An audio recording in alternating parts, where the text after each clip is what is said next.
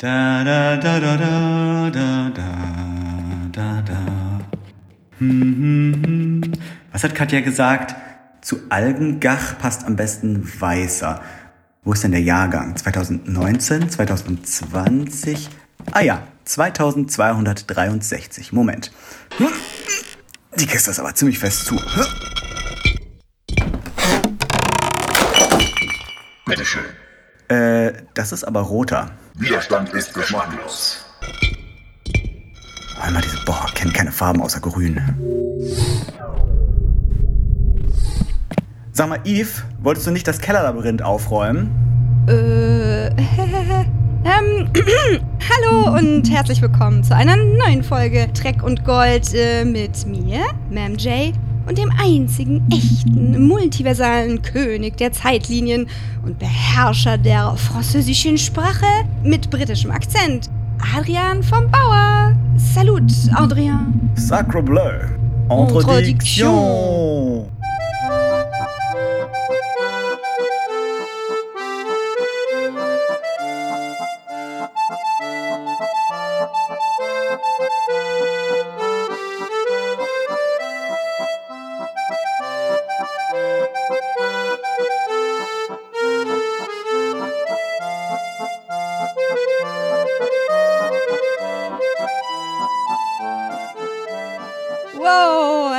Ja, unser letzter oder vorheriger Podcast war ja die Star Trek Discovery Zusammenfassung der vierten Staffel. Mhm. Und seitdem gab's wahrscheinlich wieder News, News, News, News. Ähm, ein bisschen.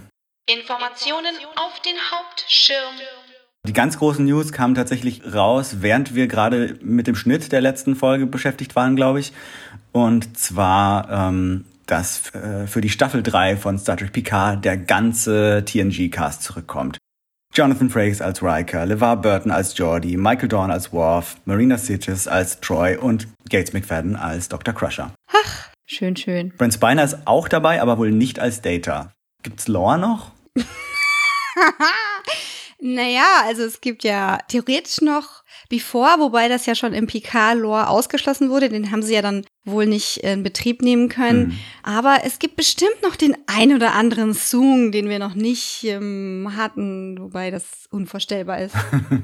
Ja, ich meine, der Song aus Staffel 1 ist ja auch noch irgendwo da draußen, aber ich glaube, wahrscheinlich ist das der Deal, dass Brent Spiner jede Staffel jemand anderen spielen muss. Mindestens eine neue Figur oder so.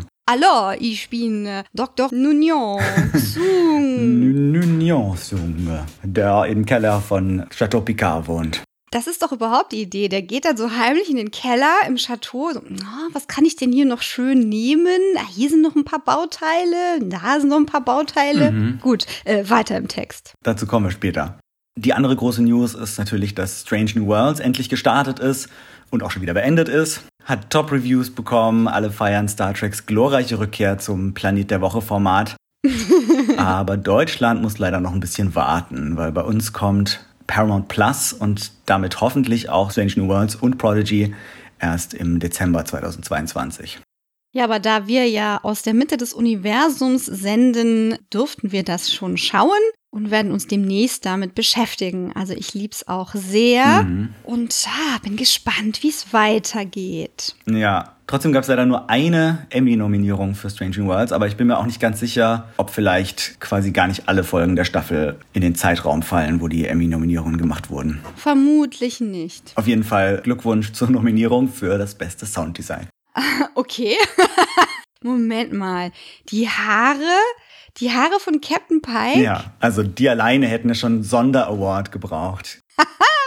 Gibt's die MTV Awards noch mit diesem Popcorn für den besten Kuss und die besten Haare? Ja. Gibt's die noch? Ich bin mir nicht sicher, wahrscheinlich schon, aber ich weiß nicht, ob das noch die Relevanz hat wie früher. Vermutlich nicht. Wo wir bei Haaren sind, Mhm. Doug Jones hat sich wieder seinen Schopf abrasiert. Ja, und als wir das Foto gesehen haben, war schon wieder klar, was es bedeutet, nämlich, dass die Dreharbeiten bald losgehen. Und mittlerweile ist es auch offiziell, nachdem die Showrunnerin Michelle Paradise auch schon ein Foto vom Captain's Chair gepostet hat, dass Discovery Season 5 offiziell in Produktion ist. Uhuhu. Ich bin sehr gespannt. Mhm. Wir haben dazu unsere Wünsche und Theorien in der vorherigen Folge breitgetreten, gefunden, Mhm. analysiert. Hört doch doch mal rein, wenn ihr es nicht schon getan habt. Ja, Ansonsten habe ich noch nicht direkt als News, aber so ein bisschen als Empfehlung, dass ich im Moment die noch recht aktuelle Star Trek Romantrilogie Coda lese. Die ist von einigen der Autoren, die auch die wirklich tolle äh, Star Trek Romantrilogie Destiny geschrieben haben. Und Coda bringt die ganze literarische Post-Star Trek Nemesis-Kontinuität zu Ende, wo ja jetzt über Jahre lang die Story in diesem Leerraum, den es ja gab, als es keine neuen Star Trek-Serien gab, weitergeführt wurden. Und die ist jetzt halt leider nicht mehr vereinbar mit dem, was so in PK und in Prodigy passiert. Und deswegen wird das jetzt zu einem Ende geführt. Da kommt dann der Watcher Wesley Crusher zurück. Da hatten wohl mehrere die gleiche Idee. zu PKs Enterprise E, um mysteriöse Aliens zu stoppen, die nach und nach alle verschiedenen Zeitlinien auffressen. Wabba, wabba, wabba. Ja, genau. Bin noch nicht ganz durch, aber ich gehe davon aus, dass da dann irgendwie dann halt einfach diese Roman-Timeline zu einem schönen Ende gebracht wird und danach nur noch so die aktuelle Timeline der TV-Serien übrig bleibt. Und ich finde, es liest sich ziemlich gut, sehr unterhaltsam und hat wahnsinnig viele Referenzen und Auftritte von wirklich allen denkbaren Figuren aus den verschiedenen Serien und den Romanen. Aber an Star Trek Destiny kommt es für mich nicht ganz ran. Also das war irgendwie noch besonderer. Aber trotzdem schön, dass das hier so gemacht wurde und nicht wie bei Star Wars, wo dann einfach alles abgebrochen wurde und das ganze Expanded Universe einfach zu Legends erklärt wurde und dann war es das mit den alten Romanen. Und hier sagt man zumindest, okay, das ist jetzt halt eine Timeline, die das Ende findet und die aktuellen Serien spielen in einer anderen Timeline. Ja, also ich kann immer noch nicht den Verlust von Mara Jade und hm. äh, ihrer Romanze mit, was heißt Romanze? Ihrer epischen Geschichte mit Luke Skywalker mhm. Verschmerzen. So ist das halt. Dafür war ich angenehm überrascht von Obi-Wan. Ich hatte da eigentlich so gar keinen Bock drauf. Mhm. Aber wir sind ja hier für Star Trek und ich würde sagen, wir schauen, äh, pff, schauen ist gut. Wir hören uns mal an, was da so die Staffel über passiert ist. Genau. Da es um eine ganze Staffel geht, ist die Synopsis nicht gerade kurz, also schaut doch mal in die Show Notes zu den Timecodes, wenn ihr lieber gleich zu unserer Analyse springen wollt. Dieser Podcast ist nicht spoilerfrei, also solltet ihr die hier besprochenen Folgen und alles davor gesehen haben, bevor ihr weiterhört. The Stargazer. Mit seiner Vertrauten und eventuell Pflegerin Laris sitzt Picard im Chateau und sie sprechen über den Verlust von Jaban, wobei Picard Laris romantische Annäherungsversuche zurückweist. Seine Bindungsängste sind weiterhin stärker als sein Bedürfnis nach Nähe. Schwierige Kindheiten werfen ihre Schatten voraus. Nachdem er an der Sternenflottenakademie eine Rede vor einer neuen Klasse von Kadettinnen, darunter sein ehemaliges Mündel Elnor, gehalten hat, besucht Picard seine alte Freundin und Barkeeperin Geinen, um über seine lebenslangen Probleme mit romantischen Beziehungen zu sprechen. Im Weltraum untersuchen Captain Chris Rios und Dr. Agnes Girati von der neuen USS Stargazer eine Anomalie, die eine Aufforderung sendet, mit Picard über den Eintritt in die Föderation zu verhandeln. Zu ihnen gesellen sich Seven of Nine, die auf Rios altem Schiff La Sirena unterwegs ist und eine Flotte von Raumschiffen, darunter die USS Excelsior, die Elnor und Raffi Musiker an Bord hat. Als Picard eintrifft, taucht ein Borg-Schiff aus der Anomalie auf und transportiert seine Königin auf die Brücke der Stargazer. Die unbekannte Borg Queen beginnt alles zu assimilieren, was nicht nied- und nagelfest ist, worauf Picard die Selbstzerstörung einleitet. Nach der gigantischen Explosion wacht Picard in einer alternativen Version des Chateaus auf und wird von seinem alten Frenemy Q begrüßt, der zurückgekehrt ist, um Picard erneut zu testen. Heavens. Picard erfährt von Q, dass er und der Rest der ehemaligen Serena Crew sich in einer alternativen Zeitlinie befinden, in der die Menschheit die xenophobe Konföderation der Erde gegründet hat, die systematisch fremde Spezies ausrottet oder versklavt. Picard ist oberster militärischer Befehlshaber der Konföderation und soll auf Befehl von Seven bzw. Annika Hansen, Präsidentin der Konföderation, die letzte Borgkönigin öffentlich hinrichten. Picard und seine Gefährtinnen finden zusammen und erfahren von der Borgkönigin, dass sie die Gründung der Konföderation verhindern können, indem sie ins Los Angeles des Jahres 2024 reisen, was sie nur mit der Hilfe eben dieser Königin tun können. Agnes, Ruffy und Elnor übernehmen die Kontrolle über die Kommunikations- und Transportersysteme im Hauptquartier der Konföderation, während Seven und Picard bei der öffentlichen Hinrichtung Zeit schinden. Gerade als die Menge und der Magistrat den Seitanbraten riechen, kommen die anderen zur Hilfe und Picard, Seven, Agnes, Raffi, Elnor und die Queen werden auf Rios Schiff gebeamt. Sie bereiten sich gerade auf die Zeitreise vor, als der Magistrat, Annikas Ehemann, und seine Security an Bord beamen, Elnor erschießen und sich darauf vorbereiten, alle wegen Verrats hinzurichten. Seven lenkt den Magistrat lange genug ab, damit die Gruppe ihn und seine Offiziere überwältigen und töten kann. La Sirena wird angegriffen und die Königin nutzt die Gelegenheit, um sich direkt mit den Schiffscomputern zu verbinden. Sie vernichtet ihre Verfolger und schleudert das Schiff einmal rund um die Sonne, direkt ins Jahr 2024. Sie sagt Picard, er habe den oder die Watcher in Los Angeles zu finden, denn der oder die wüsste, was Q verändert hat, um die neue Zeitlinie zu verursachen. Das Schiff stürzt in der Nähe vom Chateau Picard ab und die Königin leitet alle Energie ab, um sich selbst zu erhalten. Elnor stirbt an seinen Verletzungen und Ruffy gibt wütend Picard die Schuld, bevor sie sich mit Seven und Rios auf die Suche nach dem oder der Watcherin begibt. Rios Transporter hat eine Fehlfunktion. Er wacht in einer Klinik auf, in der heimlich Einwanderer ohne Papiere behandelt werden. Bevor er die Klinik verlassen kann, verhaften Beamte sowohl Rios als auch die Ärztin Teresa. Rios Kommunikator bleibt zurück.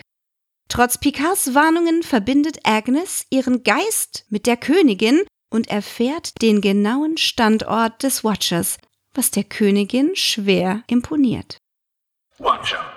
Picard und Agnes erfahren dabei auch, dass die Änderung der Zeitlinie, die sie verhindern müssen, um die dunkle Zukunft der Konföderation zu verhindern, in drei Tagen am 15. April 2024 stattfinden wird. Picard begibt sich an den Ort, den Agnes von der Königin erfahren hat, und findet eine jüngere Version von Geinen vor, die ihn nicht kennt und plant, die Erde zu verlassen, da sie von der Menschheit desillusioniert ist. Seven und Ruffy suchen nach Rios, der von Eis abgefertigt und in einen Schutzbezirk an der US-Grenze geschickt wird. Mit Hilfe von Agnes, die die Königin dazu bringt, den Transporter der Serena zu reaktivieren, können sie den Bus aufspüren, in dem sich Rios befindet. Nachdem Picard seinen Namen verraten und erklärt hat, dass er einen Watcher sucht, führt Geinen ihn zu einer Person, die auch als Supervisor bekannt ist und als Schutzengel für eine Person auf der Erde fungiert. Die Watcherin, die Laris verblüffend ähnelt, aber menschlich zu sein scheint, teleportiert sich mit Picard weg. In der Zwischenzeit spricht Q eine Frau an, die Teil der geplanten Europa-Raumfahrtmission ist und stellt fest, dass sein Schnipsfinger nicht mehr so mächtig ist wie früher mal. Fly me to the moon.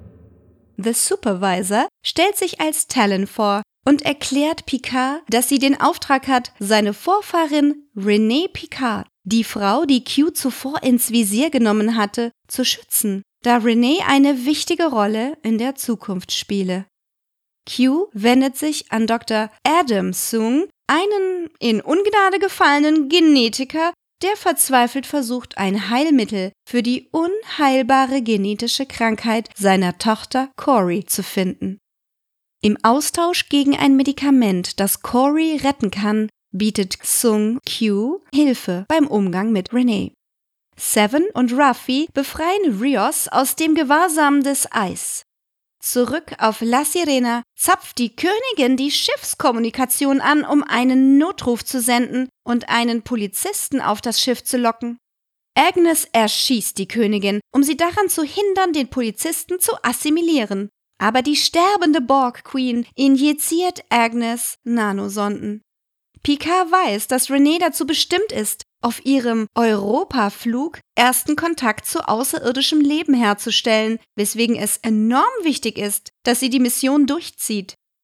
Um sie bei einer Gala vor dem Flug zu überwachen, infiltriert Agnes die Veranstaltung, um das System zu hacken, damit sie alle teilnehmen können.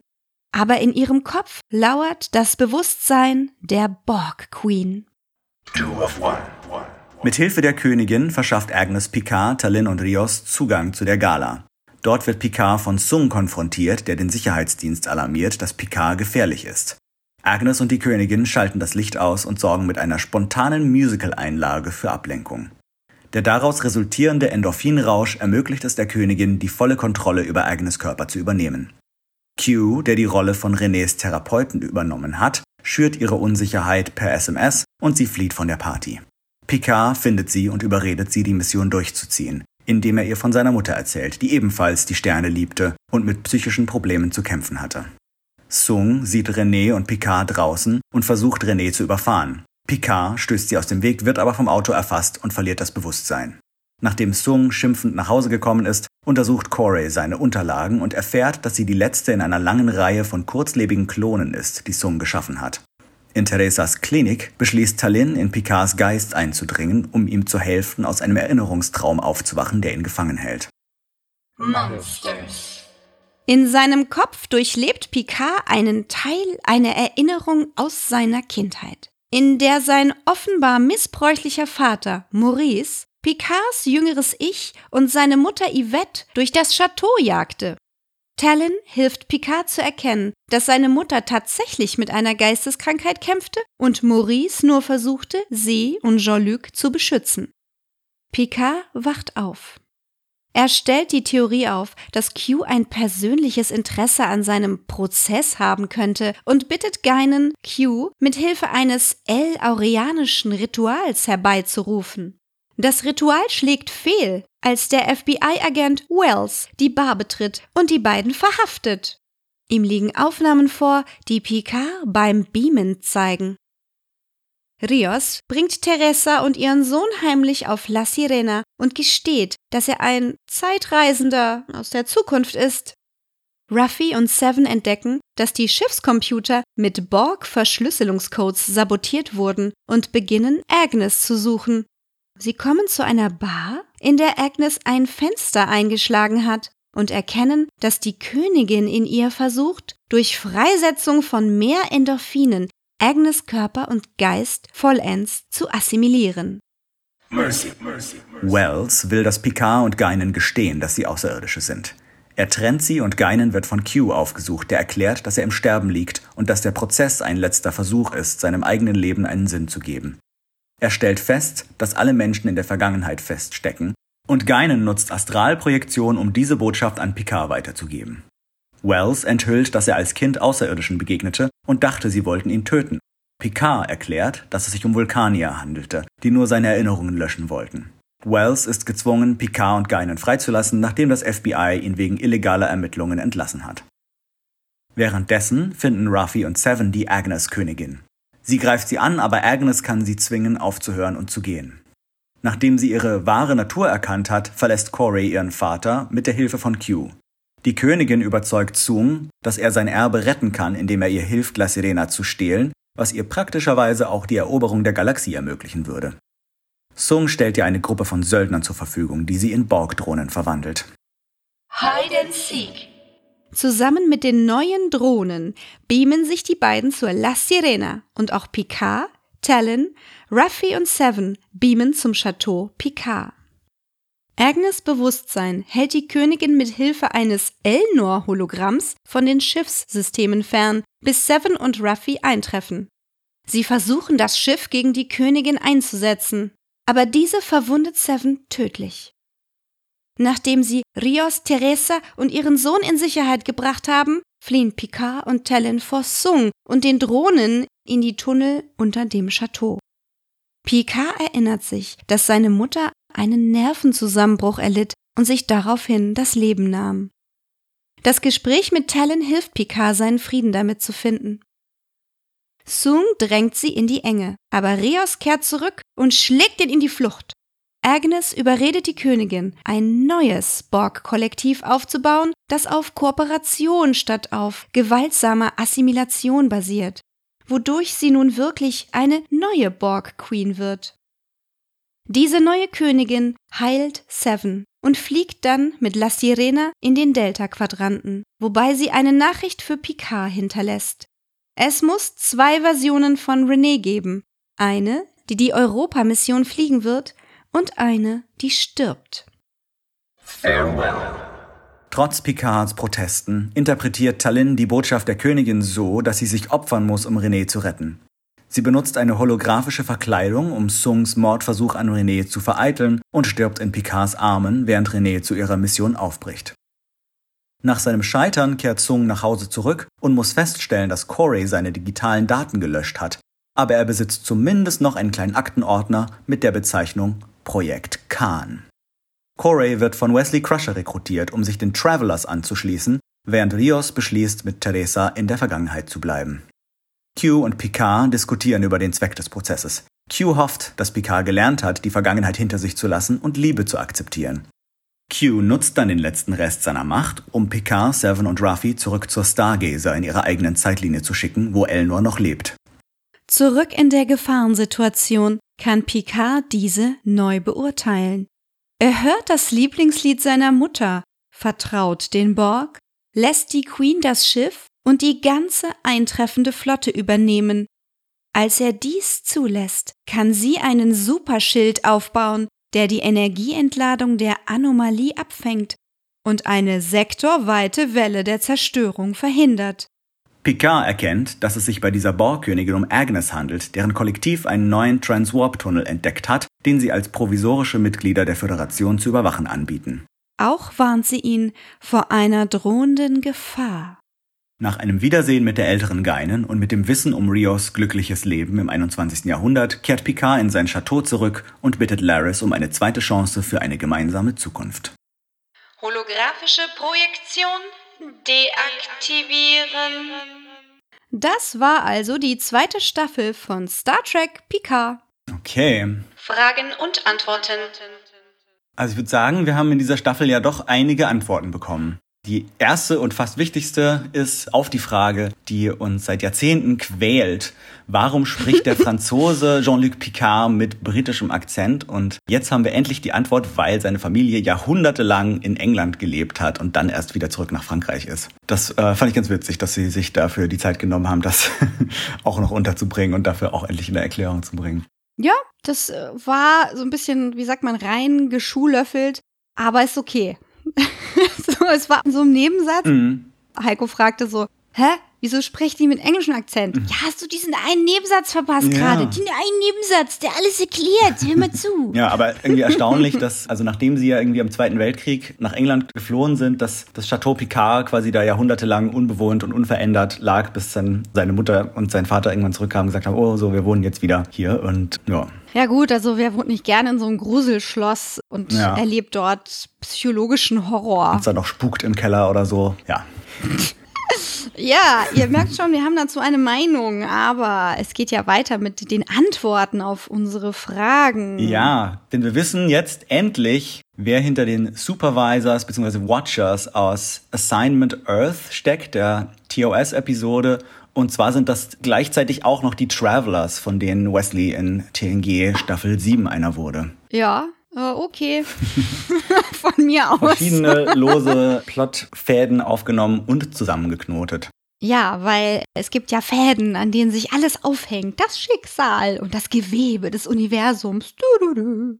Dann haben wir noch den Grund erfahren, warum Seven bei den Fenris Rangers war und eben nicht mehr bei Starfleet nach ihrer Rückkehr in den Alpha-Quadranten. Und zwar hatte sich Janeway wohl für Seven eingesetzt, aber man wollte einfach keine XB in der Flotte. Ja, ich hatte das irgendwie so verstanden, dass sie schon in der Sternenflotte war, aber ohne Kommando und dann irgendwie gekränkt war und dann dachte, ach nee, da mache ich ja auch gar nicht mit. Ja, kriegen wir bestimmt noch mal ausgekleidet in irgendeinem Nebensatz, der in irgendeiner anderen Serie gesagt wird und niemand zuhört. Genau.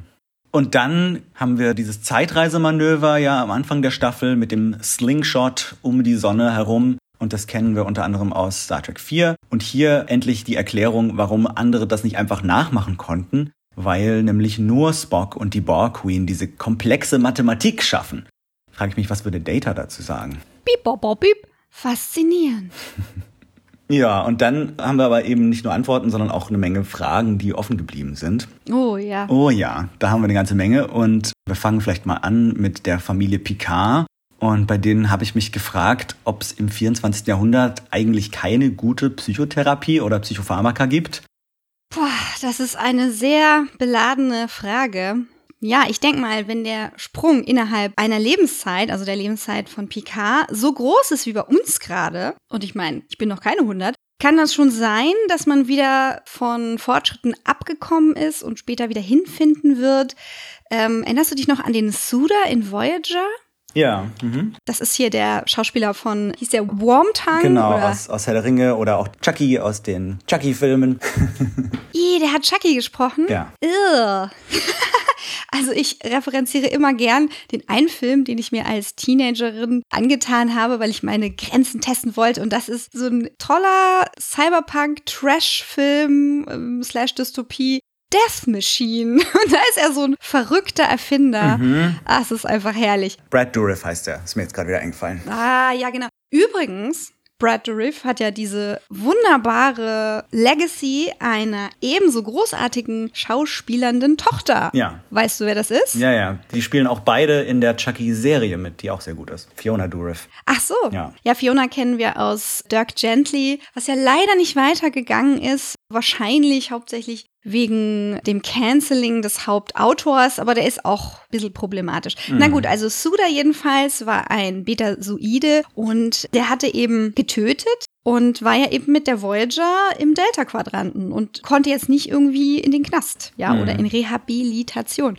Und dann haben sie halt überlegt, was sie mit dem machen und dann hatte der halt Hausarrest, also Quartierarrest. Den konnte man auch nicht wirklich behandeln, was ich ein bisschen komisch fand. Mhm. Gut, es spiegelt ja immer auch so ein bisschen das aus unserer Welt wieder. In der Star Trek Utopie aus TOS werden ja auch Probleme, die heute nicht lösbar sind, dann halt eher zu großen Alien-Metaphern gemacht. Und man sagt dann, nee, aber so echte psychologische Probleme, die haben wir ja schon gelöst, weil wir sind ja eine Utopie. Da das nicht der Realität entspricht, blasen wir das mal auf zu einer großen Sache. Aber Psychopharmaka ist eine Sache. Dass Beverly Crusher teilweise irgendwelche Synapsen geheilt hat, damit eine Person ihren Stress los wird, das ist auch eine Sache. Aber es kann sein, dass es zu Picards Jugend irgendwie aus der Mode gekommen ist oder dass sein Vater ein ähm, manipulativer, negativer, toxischer Einfluss ist. Also ich sag mal, gerade in dieser Zukunft sollten gehirnspezifische biochemische Zusammenhänge bekannt sein. Wer weiß, vielleicht glaubt er halt eher an Zuckerpillen und Heilwasser, obwohl er dann selber Psychiater ist. Man weiß es nicht. Ja, aber generell finde ich, dass Maurice Picard alles so dermaßen falsch angegangen ist und in der eigenen Beziehung seine Frau als Patientin behandelt hat und dann in diesem uralten Chateau mit seinem Sohn allein gelassen hat. Also das spricht Bände. Und Gaius Balter gewinnt da bei mir also kein Verständnis, dass die Situation für ihn schwierig war. Ja. Ja. Und wenn ich da jetzt noch eins weitergehe, frage ich mich, und da kommen wir jetzt zu der Frage, hat Maurice seine Patientin geschwängert, geheiratet und dann auf das Chateau abgeschoben? Weil so sieht das nämlich aus. Also, oh, äh, die konnte ich nicht heilen, jetzt kann ich die auch nicht mehr offiziell behandeln, weil, ähm, ups. Vielleicht lag aber auch diese geheimnisvolle Hirnkrankheit zugrunde, die Jean-Luc dann ja später hatte. Weißt du noch, wie sich das nannte? Schwurbel, Schwurbel, Gehirn geht kaputt? Ja, genau, so nannte sich das, glaube ich. Nee, ich weiß es nicht mehr. Ja. Wurde ja geheilt mit seiner Überführung in den Roboterkörper. Ja, also dann hätte ich mir halt gewünscht, dass man da nicht irgendwie von diffusen Psychosen und Persönlichkeitsstörungen oder Depressionen spricht, sondern dass man wirklich sagt, okay, das ist eine Condition. Eine geheimnisvolle Science-Fiction-Krankheit und äh, Ja, ja, also der Umgang damit war einfach grauenhaft, aber ich stelle mir halt wirklich diese Fragen, was war es denn jetzt in der Continuity? Ja? Was äh, hätte man denn Besseres machen können, um Yvettes Trauma mit der Story zu verknüpfen? ja. Was ich mich gefragt habe, sind da jetzt eigentlich in Picards Jugend immer noch Borg-Leichen in den Kellerwänden von Chateau Picard? Und dann wundert es mich nämlich nicht, dass der junge Jean-Luc dort traumatisiert wurde und Yvette und alle. Ja, das war doch das Naheliegendste. Das habe ich auch erwartet, dass das die Auflösung für die Intensivierung der Instabilität seiner Mutter ist und dass in den Gewölben die Zeit kaputt war und dass es da einfach for realsies gespukt hat, ja? Und das hätte einfach auch als Thema gepasst. Instabile Zeit, instabile Familie, instabile Kindheit. Und Q, der dann halt auch sagt, ja, die Zeit ist kaputt und das hätte einfach so ein schönes Triptychon-Motiv gemacht. Was ist da passiert? Warum nicht? Warum nicht? Warum nicht? Ja, warum nicht? Und was war denn jetzt mit René Picard? Wie war die so für dich? Gerade im Vergleich mit tollen AstronautInnen aus zum Beispiel For All Mankind oder so. Ja, also die hat nicht so einen starken Eindruck bei mir hinterlassen, muss ich sagen. Also die hatte ja auch so diverse psychische Probleme, die nur sehr oberflächlich abgefrühstückt wurden und dann ist irgendwie so die Lösung, kriegt man so ein, zwei gute Pep-Talks von ihrem Ur-Ur-Urenkel Jean-Luc und dann ist das mit der Depression gegessen oder so. Hm. Ja, das sind Fragen, die wir uns zu den Picards gestellt haben. Ich habe mich dann auch gefragt, äh, was ist denn mit seinem älteren Bruder?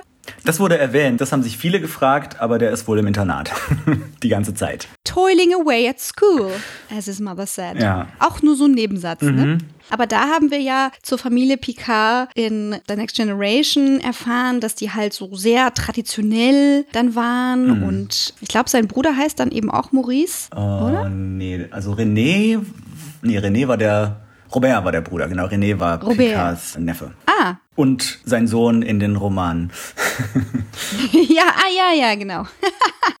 Wibbly wobbly timey wimey. Also der Robert hätte jetzt natürlich gestört in diesem Plot und ist eben sehr viel älter Ja. als Jean-Luc. Ja, ja. Und eben in der Gegenwart der Story schon seit ein paar Jahren irgendwie bei einem Brand gestorben. Ach so, das Chateau hat gebrannt. Ich glaube, ja. ja. Ja, genau. Sowohl Robert als auch René sind dabei umgekommen. Oh, schlimm. Schlimm, schlimm, Schlimm, schlimm. Ich frage mich trotzdem, ob das die gleiche Mutter ist, wenn der so viel älter ist, weil die war ja so Hm. 25 oder so. Ja, so vom Aussehen. Ja. Also, Maurice, Maurice Picard, nö, mm, mm.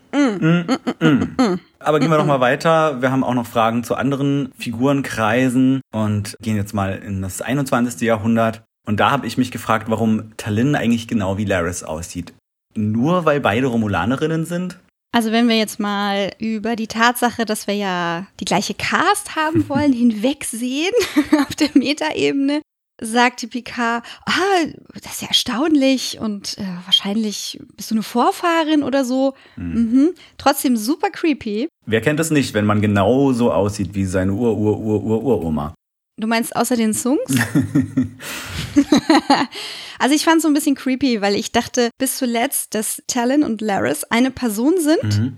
und er dann irgendwie am Ende zu Laris geht und sagt, "Hä, was war das denn? Also bevor sie starb, dachte ich das. Und sie sagt dann zu ihm so, hey, übrigens, das war mein romulanischer Geheimname, weil wir erinnern uns, es gibt doch immer zwei Namen. Mhm. Und mein romulanischer Geheimname, den halt nur meine engsten Freunde kennen, ist dann eben entweder Laris oder Talon. Ja, und dann hätte sie noch sagen können, ja, ich bin übrigens nicht mehr bei den Watchern, ich habe direkt gekündigt, weil ähm, ich habe gemerkt, dass das nichts ist für mich und dann habe ich halt noch so lange gewartet, bis ich dich getroffen habe und so. Mhm. Ja, das hätte für mich halt viel mehr Sinn gemacht und sie ist ja auch so geheimnisvoll ihm gegenüber und RomulanerInnen können ja sowieso super Geheimnisse für sich behalten. Mhm. Die wichtigste Frage für mich ist halt, warum musste sie sterben? Mhm. Wo waren ihre Superpowers am Ende? Ja, also wenn sie überlebt hätte, das hätte so viel mehr Sinn gemacht. Mhm. Und der Tod war für mich total unbegründet, so wie der von Amidala in den Prequels. So, ja gut, die muss jetzt halt sterben, weil die hat später nichts mehr zu tun. Ugh, ja, das ist so klein und so sexistisch und das cis-weibliche Geschlecht wird als schwächer deklariert und sie ich dahin, damit die dünnsten Spaghettiarme eines alternden Helden sie auffangen können. I, ja, aber natürlich ist es wahrscheinlich dieses Shakespearean, was sie da drin haben wollten. Aber ich frage mich, mu- muss es sein? Also es muss immer eine Tragödie sein, es muss Tod geben, sonst ist Sir Patrick auch nicht happy. Oh. Na gut, als nächstes habe ich hier die Songs und da frage ich mich, wie weit zurück reicht denn dieser seichte Genpool der Songs?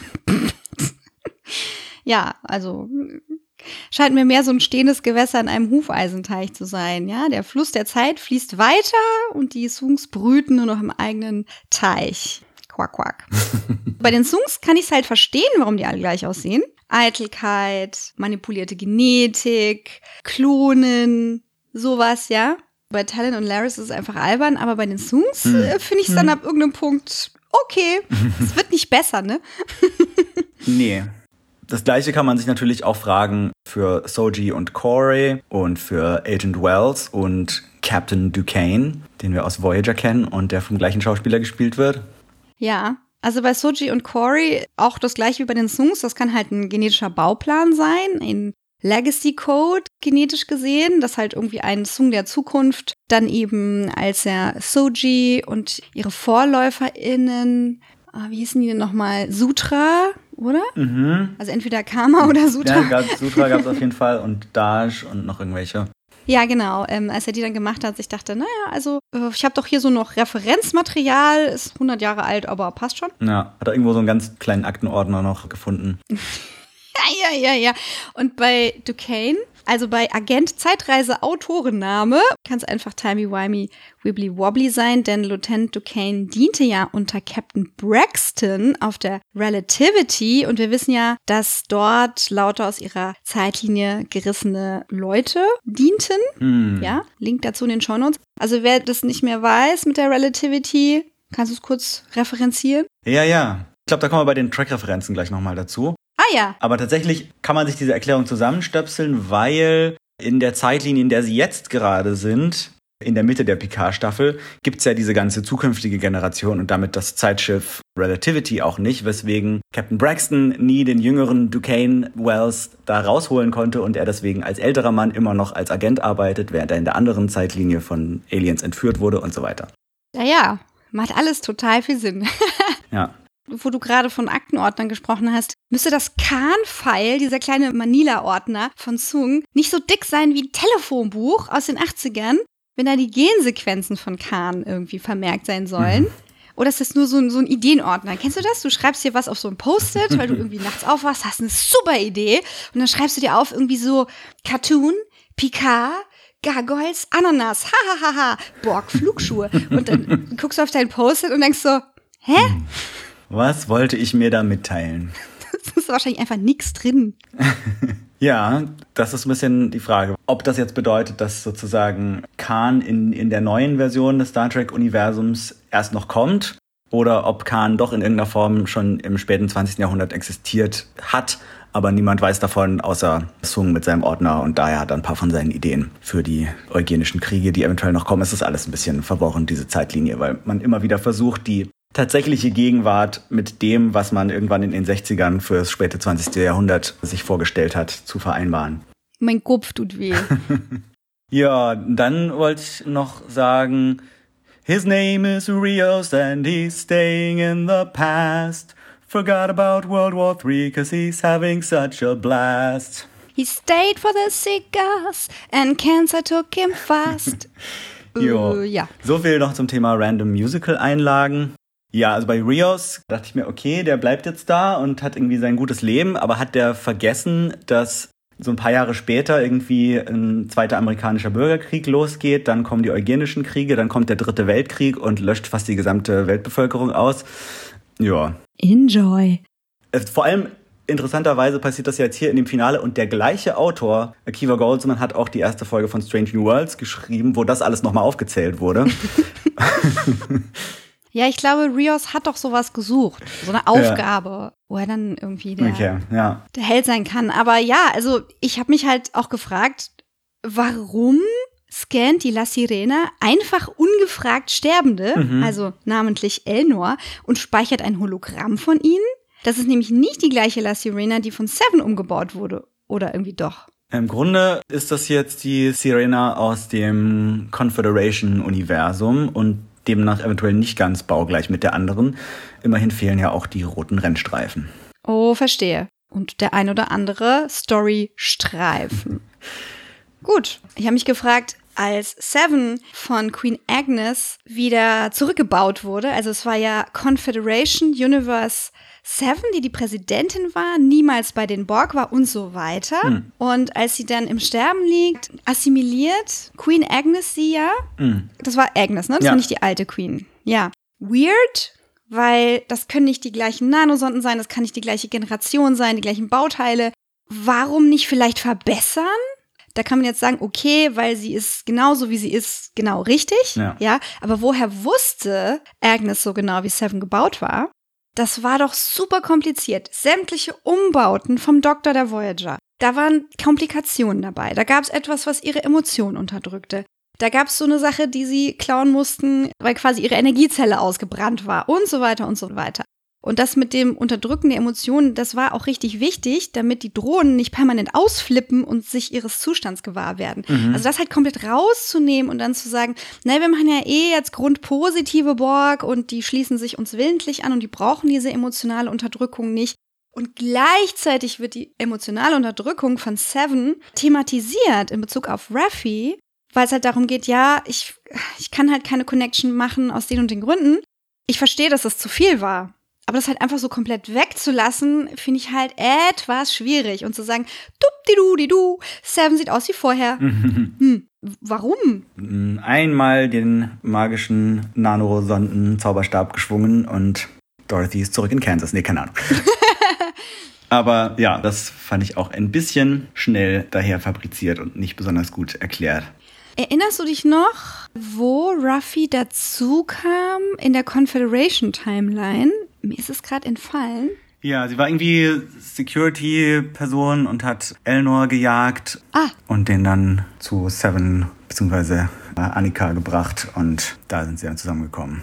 Ah ja, okay. Raffi ist Sicherheitsoffizierin unter Präsidentin Annika Hansen. Soweit, so gut. Ich habe jetzt aber schon erwartet, und das ist eben auch meine Frage, warum für Raffi kein Makeover? Also ich hätte jetzt schon erwartet, dass sie aufgrund ihrer anderen Lebensgestaltung einfach anders aussieht. So frisurentechnisch eine komplette Veränderung, Typveränderung. Äh, Warum nicht? Wenn die Schauspielerin das nicht will, okay, klar. Aber es wirkte dann halt so, als ob es keine Rolle spielen würde, dass wir da eigentlich eine andere Ruffy haben. Hm, ja. Ich meine, das ist ganz praktisch, weil ihr Körper vermutlich kein Drogenproblem hat. also wundersame Heilung durch Paralleluniversum. Wenn es so bleibt, ja. Ja, wenn es so bleibt. Ich meine, die springen ja dann am Ende zurück in ihre alten Körper Ja. und ihre alten Frisuren. Also ich hätte mir schon gewünscht, dass sie einfach anders aussieht. Aber gut, kein Attention to Detail hier. Warum?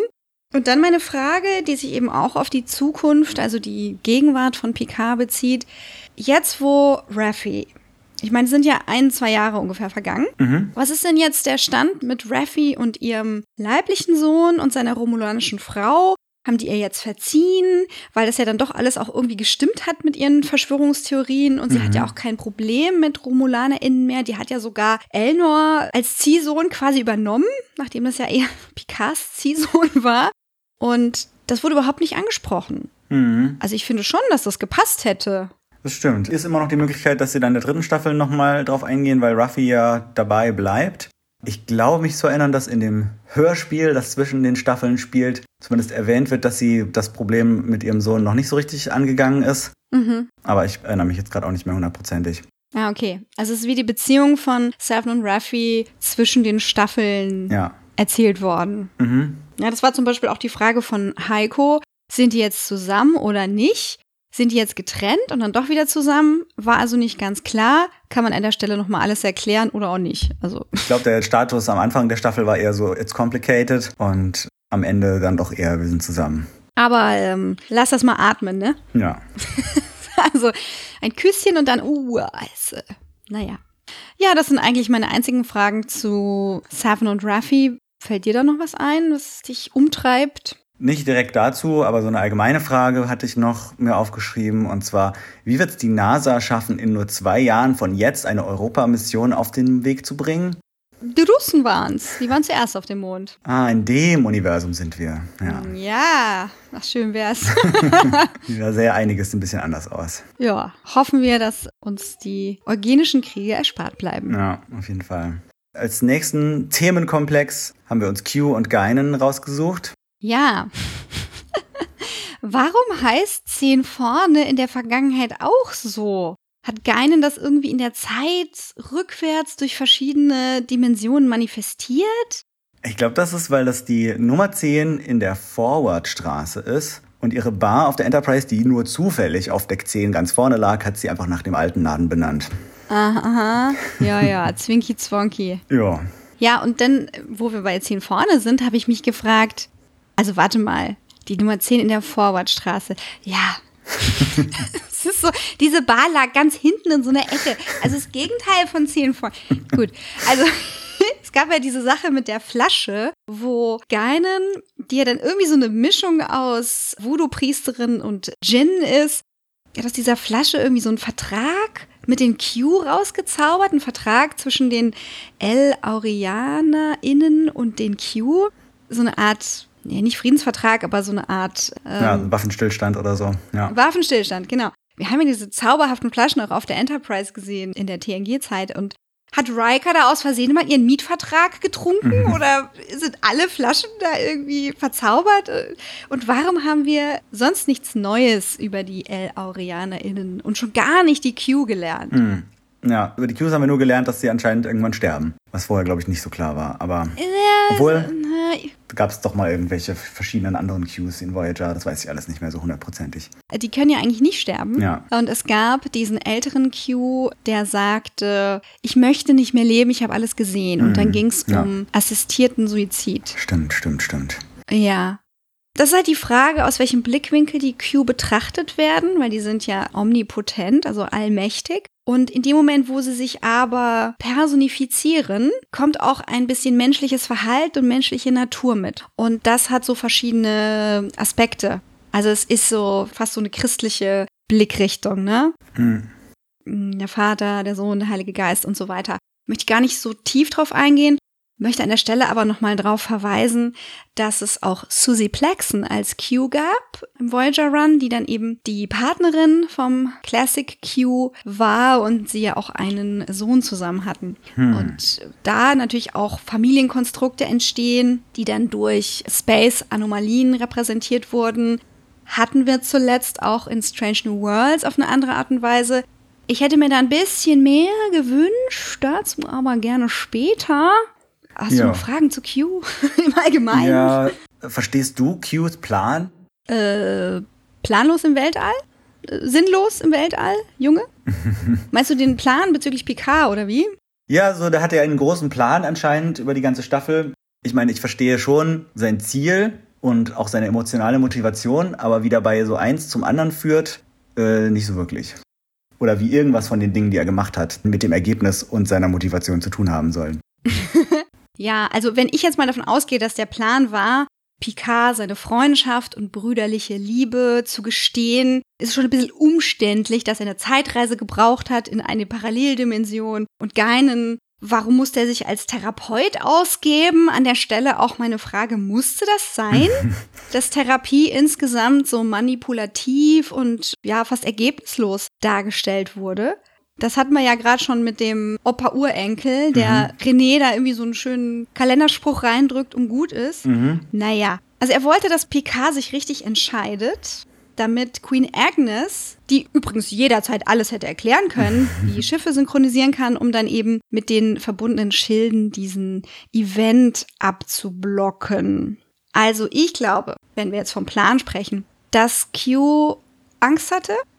Er hatte Angst, allein zu sterben. Er hatte Angst vor der Ungewissheit, die dann eben mit dieser nächsten Lebensphase zu tun hat. Mhm. Und da das ja für Q alles irgendwie gleichzeitig passiert in dieser Omnipotenz und diese Zeit, die für ihn ja auch anders funktioniert und er nur diese Teilstrecken chronologischen Erlebens hat, konnte er das halt alles nur so kompliziert und gleichzeitig einrichten, weil Zeit und äh, Kontinuität ja sehr komplex ist, damit diese Nähe zu seinem Freund, also zu Picard, diesen nicht vor seiner Zeit umbringt. Also er hat wahrscheinlich schon seinen Tod gesehen oder gleichzeitig erlebt, wollte aber nah sein zu Picard und gleichzeitig verhindern, dass dieser von dieser Anomalie, die dann entsteht, getötet wird. Mhm. Und da frage ich mich so, storytechnisch ist Q jetzt am Ende Picards Ersatzvater, Ersatzbruder. Picard sagt ja dann auch am Ende irgendwas so, ja, warum jetzt nicht mal einen Gott umarmen, kein Problem. Mhm. Ich denke, da schon mal aus den Theorien vorwegzunehmen, dieser kosmische Vorfall,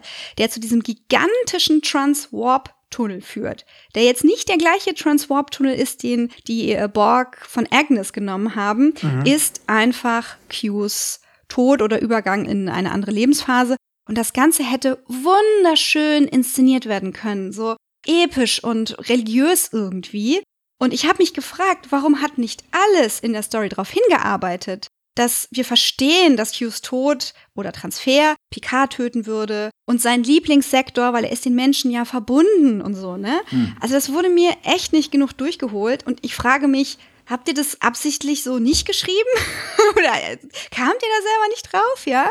Ich glaube, wenn es so wäre, wie du es beschreibst, was eigentlich ziemlich cool wäre, dann hätten sie das schon erzählt oder hätten sie es zumindest erzählen müssen und nicht einfach so, kann man sich selber zusammenreimen, mäßig äh, untergebracht. Ja, wurde wahrscheinlich dann schon recht schnell geschrieben alles. Also ich finde es, also was durchgeholt wurde und was ich sehr poetisch finde, ist, dass Q die Menschen und die Borg damals ja einander vorgestellt hat und mhm. somit für Picards allerschlimmste Erfahrung verantwortlich ist, jetzt mal abgesehen vom Suizid seiner Mutter und jetzt eine Wiedergutmachung herstellt durch diese guten Borg, ja. Dann haben wir diese beiden Anomalien. Ich verstehe nicht genau, warum es die braucht.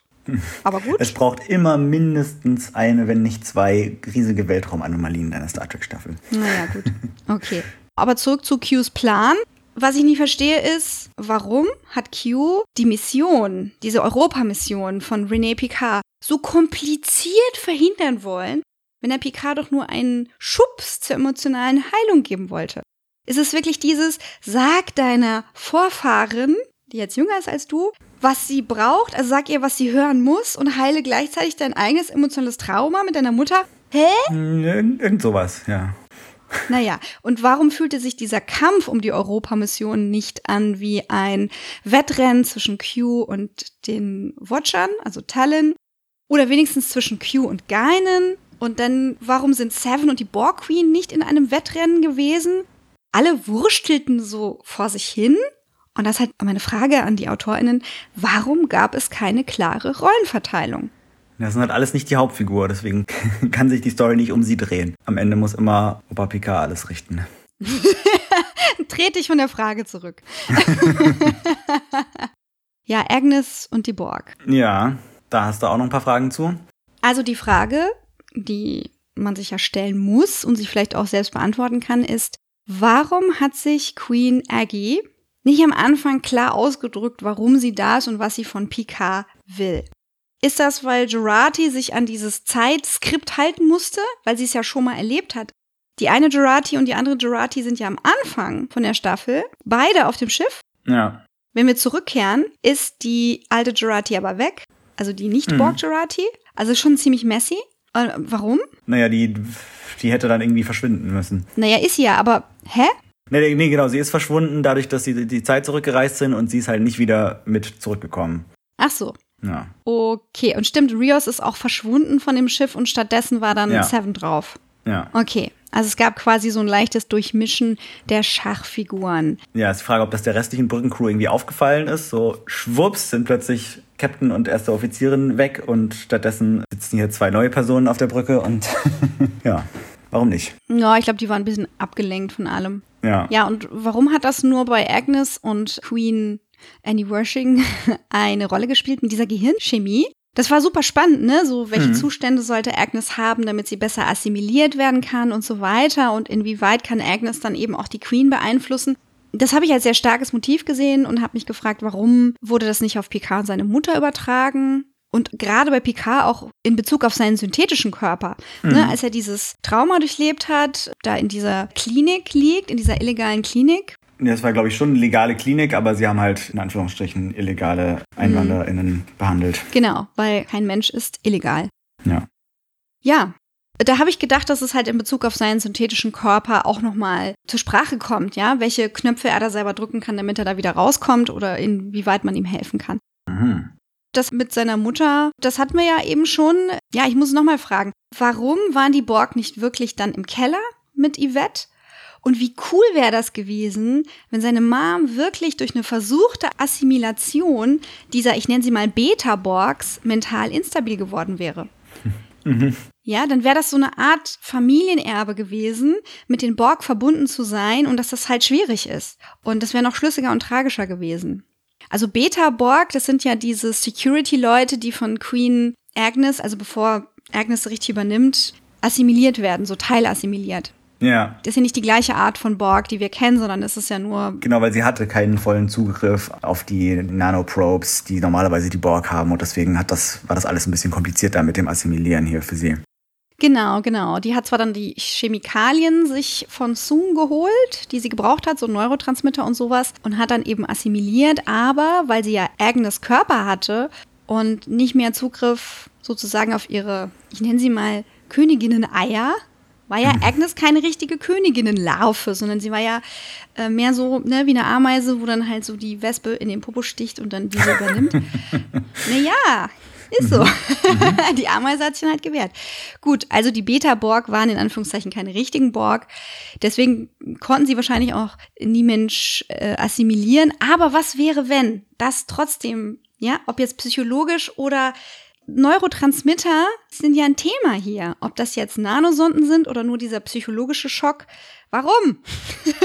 Warum, Adrian? Warum? Warum? Warum? Ja, okay, wir haben viele, viele Fragen. Ja. Äh, ihr okay. habt gemerkt, dass sich jetzt hier auch schon ein bisschen Meinungsfazit in unseren Fragenteil geschlichen hat. Upsi. Äh, aber bevor wir das noch weiter ausführen, gucken wir jetzt erstmal rüber zu den Referenzen und Fun Facts, hätte ich gedacht. Uh, yeah. Eine neue Runde, eine neue Runde. Datenbankzugriff aktiviert. Boah, was mir total Spaß gemacht hat, war eigentlich direkt das Opening mit der Fahrt durchs Sonnensystem. Mhm. Hast du es erkannt? Hast du es direkt gefühlt? Nee, das ist mir tatsächlich, glaube ich, gar nicht so hundertprozentig aufgefallen, was du da meinst. Also am Anfang zoomen wir so raus aus dem Sonnensystem. Und das ist ein Update von dem klassischen The Next Generation Opening der ersten beiden Staffeln. Und auch die Musik hat das so zitiert. Hm. Ja, vielleicht habe ich es auch nur vergessen. Ist ja jetzt schon ein paar Wochen her, dass wir es gesehen haben. ja, es war voll schön. Ja, cool. Was ich auch ganz witzig fand, ist, dass in der ersten Folge und am Ende ja auch nochmal kommen ja jede Menge Föderationsschiffe vor. Und die Designs dieser ganzen Schiffe, die da Agnes Borg Schiff im Jahr 2401 begegnen, stammen größtenteils aus dem Online-Rollenspiel Star Trek Online. Super cool. Also da hat man einfach gesagt, okay, wir brauchen hier ganz viele coole Sternenflottenschiffe, aber wir haben einfach kein Budget, jetzt hier ähm, Designteams ranzusetzen und 20 Schiffe designen zu lassen. Deswegen nehmen wir einfach die aus Star Trek Online, was auch in einem ähnlichen Zeitrahmen spielt und zwar nicht offiziell Canon ist, aber diese Schiffe hat man damit kanonisiert. Und da haben sich natürlich die Star Trek Online-Player auch ziemlich gefreut. Und die Designer. Heißen die denn auch Hikaru Sulu und so, die Schiffe?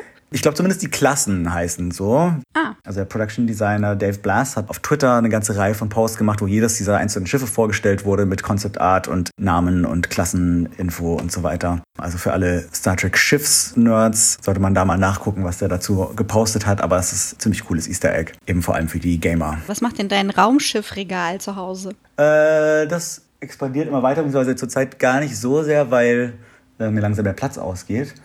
Und die zusätzliche Komplikation ist gerade, dass Eagle Moss, die Firma, die diese Raumschiffmodelle herstellt, insolvent gegangen ist. Oh. Und eventuell es gar keine weiteren gibt. Aber dafür fängt bei mir gerade noch so eine Star Wars Raumschiffsammlung an, die von einem anderen Anbieter kommt. Zwischendrin mal ein Bügeleisen.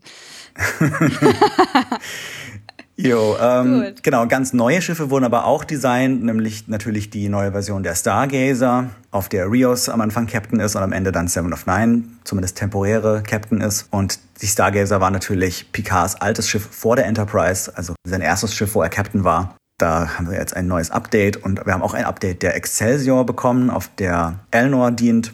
Und das ist das Schiff, das wir aus Star Trek 3 und 6 kennen zum Beispiel. Und das war damals das Schiff, auf dem Sulu Captain war. Mhm. Am Ende war das doch so, dass Ruffy gesagt hat, so ja, hier, wir assistieren und so. Und das war natürlich auch eine Referenz auf das vorherige Nutzen der Excelsior als Rettung. Ja, Was viele nicht wissen, ist, dass die Stargazer ja schon in der TOS erwähnt wurde. Und so hat man dann eben damals TNG und TOS verbunden. Also Stargazer wurde ja auch inhaltlich sehr bezeichnend für Picard. ja. Weil es ja hieß hier, schau dir die Sterne an und hier, da ist so viel mehr und glotz in die Sterne, Bub, glotz in die Sterne. Ja, deswegen ja auch der Titel der ersten Folge, The Stargazer, Ja. der Sternenglotzer. Nice.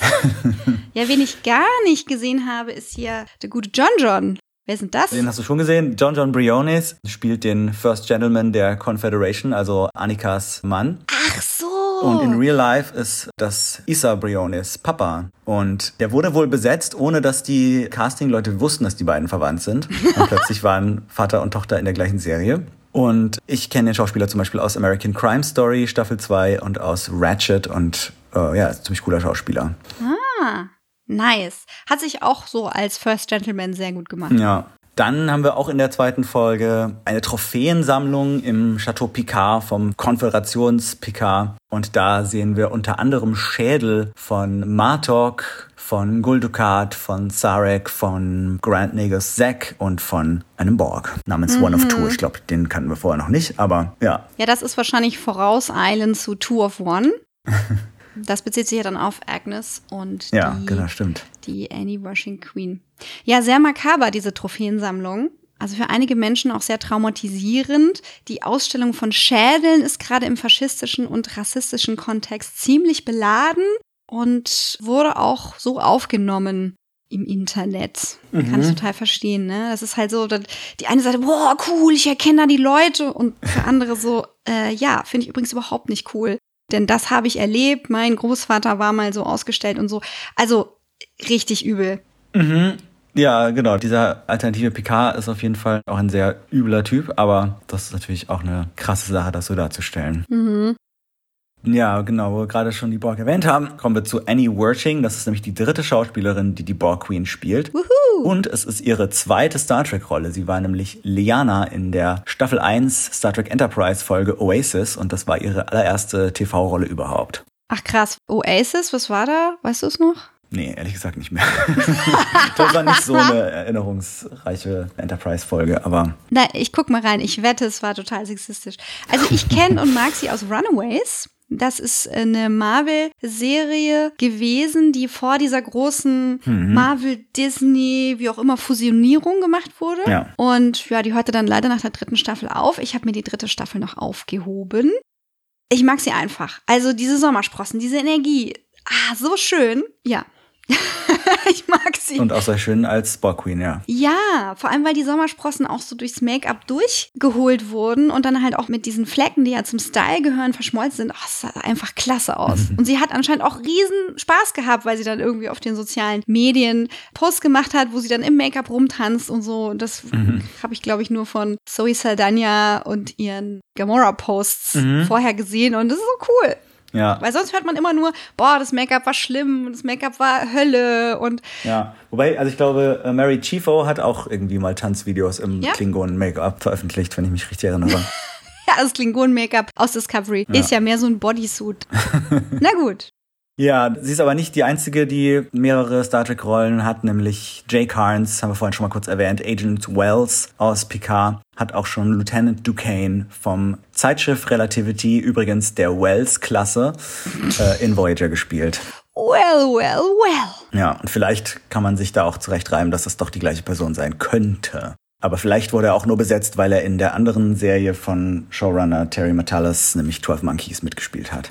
Ach, der hat auch in 12 Monkeys mitgespielt. Der anderen Zeitreiseserie. Okay. Ja. Speaking of Zeitreisen. Ja, sag mal, habe ich das richtig gesehen, dass wir auch zurück in die Zukunft gereist sind mit einer Schauspielerin, die da Geschichte hat. Ja, genau. Wir sehen sie einmal kurz in Folge 5. Leah Thompson spielt ein Mitglied des Gremiums, das da Sung rügt. Ganz kleines Cameo, aber die viel größere Rolle, die sie diese Staffel hatte, war als Regisseurin der Episoden 3 und 4. Und Leah Thompson hat natürlich einige Erfahrungen mit Zeitreisen, weil sie ja in Back to the Future Martys Mom gespielt hat. Oh, das war einfach mega. Ich war mir erst nicht sicher und dann so, ja doch. Juhu. Ja, sie ist wohl öfter als Fernsehregisseurin tätig mittlerweile, nicht mehr so aktiv als Schauspielerin. Und cool, dass sie jetzt hier bei Star Trek PK auch an Bord war. Ja, ich habe sie zwischenzeitlich hauptsächlich in Switched at Birth gesehen. Sehr coole Serie. Da hat sie, glaube ich, auch schon Regie geführt. Ja, ich glaube, sie hat auch mal Marvel einen Howard the Duck Film gepitcht als Regisseurin, weil da hat sie auch schon Erfahrung mit. Stimmt. Die nächste Referenz ist, was wir im LA des Jahres 2024 war es, glaube ich, äh, sehen, sind die Sanctuary Districts, die wir aus der Deep Space Nine Doppelfolge Past Tense kennen. Und das war Ciscos Besuch in den 2020ern, wo es um die sogenannten Bell Riots geht. Da fällt mir gerade auf, dass Sanctuary Districts ein schöner Euphemismus ist für Ghettos, in denen wir Ja. Leute einfach zurücklassen. Genau, das sind da so Obdachlosen-Camps im Grunde, die einfach so ganze Stadtviertel einnehmen in der nahen Zukunft im Star Trek-Universum. Und in manchen Gegenden sind wir vielleicht auch nicht so weit davon entfernt. Hm, ja, da muss man gegen das Establishment rebellieren, was auch die Begrüßung ist, die Seven und Raffi erhalten, als sie ein bisschen Bus fahren. Da war nämlich der Punk, den wir schon aus Star Trek 4 kennen. Sofort Ja. erkannt, oder? Ja, genau. Kirk Thatcher heißt der Schauspieler, der damals schon Kirk und Spock im Bus genervt hat mit seiner lauten Musik. Damals musste Spock ihn mit dem vulkanischen Nackengriff betäuben, damit das mit der Musik aufhört. Aber hier hat er die Musik gleich leise gemacht, als Seven ihn gefragt hat. Ja, weil er sich anscheinend erinnert hat, dass es sonst einen Nerve-Pinch gibt. Ja, aber er kann sich ja nicht erinnern, weil es eine andere Zeitlinie ist, in der die nie zurückgereist und ja. Moment. Vielleicht ist Confederation Spock auch zurückgereist und hat ihn auch gezwickt. Ja, mein Kopf tut weh. Ach ja. Dann äh, haben wir ja vorhin auch schon mal gesagt, dass Talin zur gleichen Organisation gehört wie eben Gary Seven in der TOS-Folge Assignment Earth. Es war damals eigentlich ein Backdoor-Pilot für eine andere Gene Roddenberry-Serie, die in Staffel 2 von äh, der Originalserie geschmuggelt wurde. Ach ja. Und weil das mit dem Backdoor-Pilot nicht funktioniert hat, wurde das Ganze eigentlich seitdem komplett ignoriert, bis auf so ein paar Comics. Und jetzt sind sie endlich zurück und wir erfahren mehr über sie und erfahren eben zum Beispiel, dass sie eigentlich die gleichen sind wie die Travelers. Und Wesley hat den Traveler kennengelernt in der ersten Staffel von Next Generation, der Folge Where No One Has Gone Before und hat sich ihm schließlich angeschlossen für verschiedene transdimensionale, zeitgalaktische, wie auch immer, Reisen in TNG Staffel 7 Journey's End. Ja, frage ich mich nach wie vor. Beverly, was ist los mit dir? Lässt du, lässt du deinen Jungen einfach gehen mit so einem Zeitreisenden, der Süßigkeiten dabei hat? Hier, komm in meinen Zeitvan und lass uns durch die Dimensionen ja, reisen. geh nicht mit dem Zeitreisenden mit. Äh, meh. Ja, Talon hört sich erstmal an wie so ein Elfenname oder irgendwas Irisches oder so, was so, so dieser nebligen Magie der Beobachterin passt. Aber es ist tatsächlich die am Hafen gelegene Hauptstadt von Estland und bedeutet so etwas wie dänische Burg. Das ist auf den dänischen König zurückzuführen, der da Estland regiert hat von dieser Burg aus. Und der kam von Romulus. Nein. das habe ich nicht gesagt. Jo. Naja, und dass Geinen schon mindestens seit dem 19. Jahrhundert auf der Erde gelebt hat, wissen wir aus Times Arrow, wo die Enterprise Crew zurückreist und Mark Twain kennenlernt und eben auch Geinen. Und dass sich die junge Geinen hier aber nicht an Picard erinnert, liegt wohl daran, dass in der Confederation Timeline diese Zeitreise der Enterprise Crew nie passiert ist. Ja, Warum sie allerdings eine Bar namens 10 vorne hat, ohne auf einem Deck 10 vorne in einem Galaxy-Class-Schiff zu sein, bleibt nach wie vor Voodoo, Schmudo, Alien, something, something. Ja, und Geinen sahen wir zuletzt in Generations, Wesley zuletzt in Nemesis, aber ich glaube nur in den Deleted Scenes. Und Q zuletzt in der Voyager-Folge Q2, beziehungsweise in einem kleinen Cameo in Lower Decks. Ja, er hatte auch was zu Lower Decks gesagt und sagte, äh, ja, für Lower Decks hat er quasi sein altes Q-Ich präsentiert, weil das war das, was gewollt wurde. Und man hat sich dann aber eben zusammen für Picard diese gereifte Version überlegt. Hm. Wesley kam nicht nur in den Deleted Scenes von Nemesis vor. Es gibt so einen Wide-Angle-Shot von der Hochzeit von Diana und Will. Und da sieht man ihn neben Beverly sitzen in der weißen Uniform. Sehr schick. Naja, also doch. Ja, und Picards Maman sahen wir zum einzigen Mal, glaube ich, in der Next Generation Folge When No One Has Gone Before, wo Picard sie als alte Frau sah, die mit ihm Tee trinken wollte. Und jetzt wissen wir, dass das nur eine Fantasieversion von Yvette Picard war. Ja, willkommen in Redcon Central. und sie war also die, die ihm seinen Catchphrase gegeben hat, denn er sagt im TNG-Piloten, Let's see what's out there. Engage verkürzt auf Engage. Mhm. Und Picards Papa Maurice zeigte Q ihm schon mal in Tapestry, da dann aber doch mit Glatze.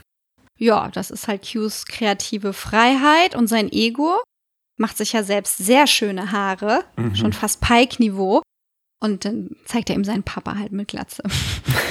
Über Earl Grey Piping Hot oder Earl Grey Cold wurde auch die eine oder andere selbstreferenzielle Gag-Kette aufgebaut, was ich dann schon so ein bisschen schwach finde. Aber hey, von mir aus. Ja. Ja, da gibt's natürlich noch viel, viel mehr an Referenzen, aber ich denke mal, wir haben das Wichtigste jetzt abgehakt. Ja. Und dann können wir uns mal trauen zu sagen, wie es uns gefallen hat, oder? Ich glaube, das können wir. Wie hat es dir denn gefallen, Yves? Fazit wird berechnet. Ja, meine absolute Lieblingsszene gehört eigentlich noch so zu den Referenzen. Gerati und Queen Annie nebeneinander im Kontrollraum. Mhm. Ich meine, ihr kennt Farscape wahrscheinlich. Ich hoffe. da gibt es diese Staffel, wo John Crichton und Scorpius in Johns Kopf existieren und dann eben teilweise auch umgekehrt, aus traumatischen Gründen und so weiter. Und dieses, wir sind so ein verfeindetes Team ab. Das ist einfach das.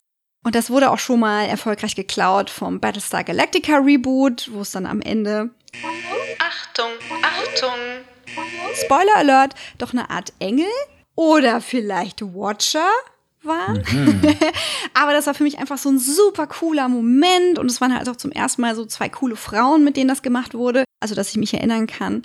Und ich mochte das, so ein ja, verfeinetes Team-Up. Das hat einfach irgendwie was ganz Starkes gehabt. Ja, ganz cool. Also was ich sehr cool fand, war der Blick auf die Sternenflotte in der ersten Folge mit den neuen Schiffen und allen Figuren in ihren neuen Rollen, auch nach diesem kleinen Zeitsprung zwischen den Staffeln. Das fand ich richtig cool, das hat mir super viel Spaß gemacht und ich fand es ein bisschen schade, dass wir erst ganz am Ende dann für so ein paar Minuten wieder dorthin zurückkehrten und diese Dynamik und diese neue Sternenflotte, die neuen Schiffe, dass das alles nur so einen kleinen Raum in der Staffel eingenommen hat, aber es war auf jeden Fall sehr cool. Und ich fand dann auch den gleich darauf folgenden Ausflug in die Confederation Timeline ziemlich spaßig. Es ist ja schon ein bisschen ähnlich wie das Spiegeluniversum, aber irgendwie auch sein eigenes Ding. Also wenn die Figuren so tun müssen, als wären die ihre eigenen bösen Doppelgänger, das gab es schon öfter, macht aber immer viel Spaß, finde ich. Und ganz ohne Schnurrbart. Genau. Nee, ich mochte das Setup am Anfang auch total. Und dann die Paralleldimension oder veränderte Zeitlinie, Ja. war man sich ja nicht ganz einig.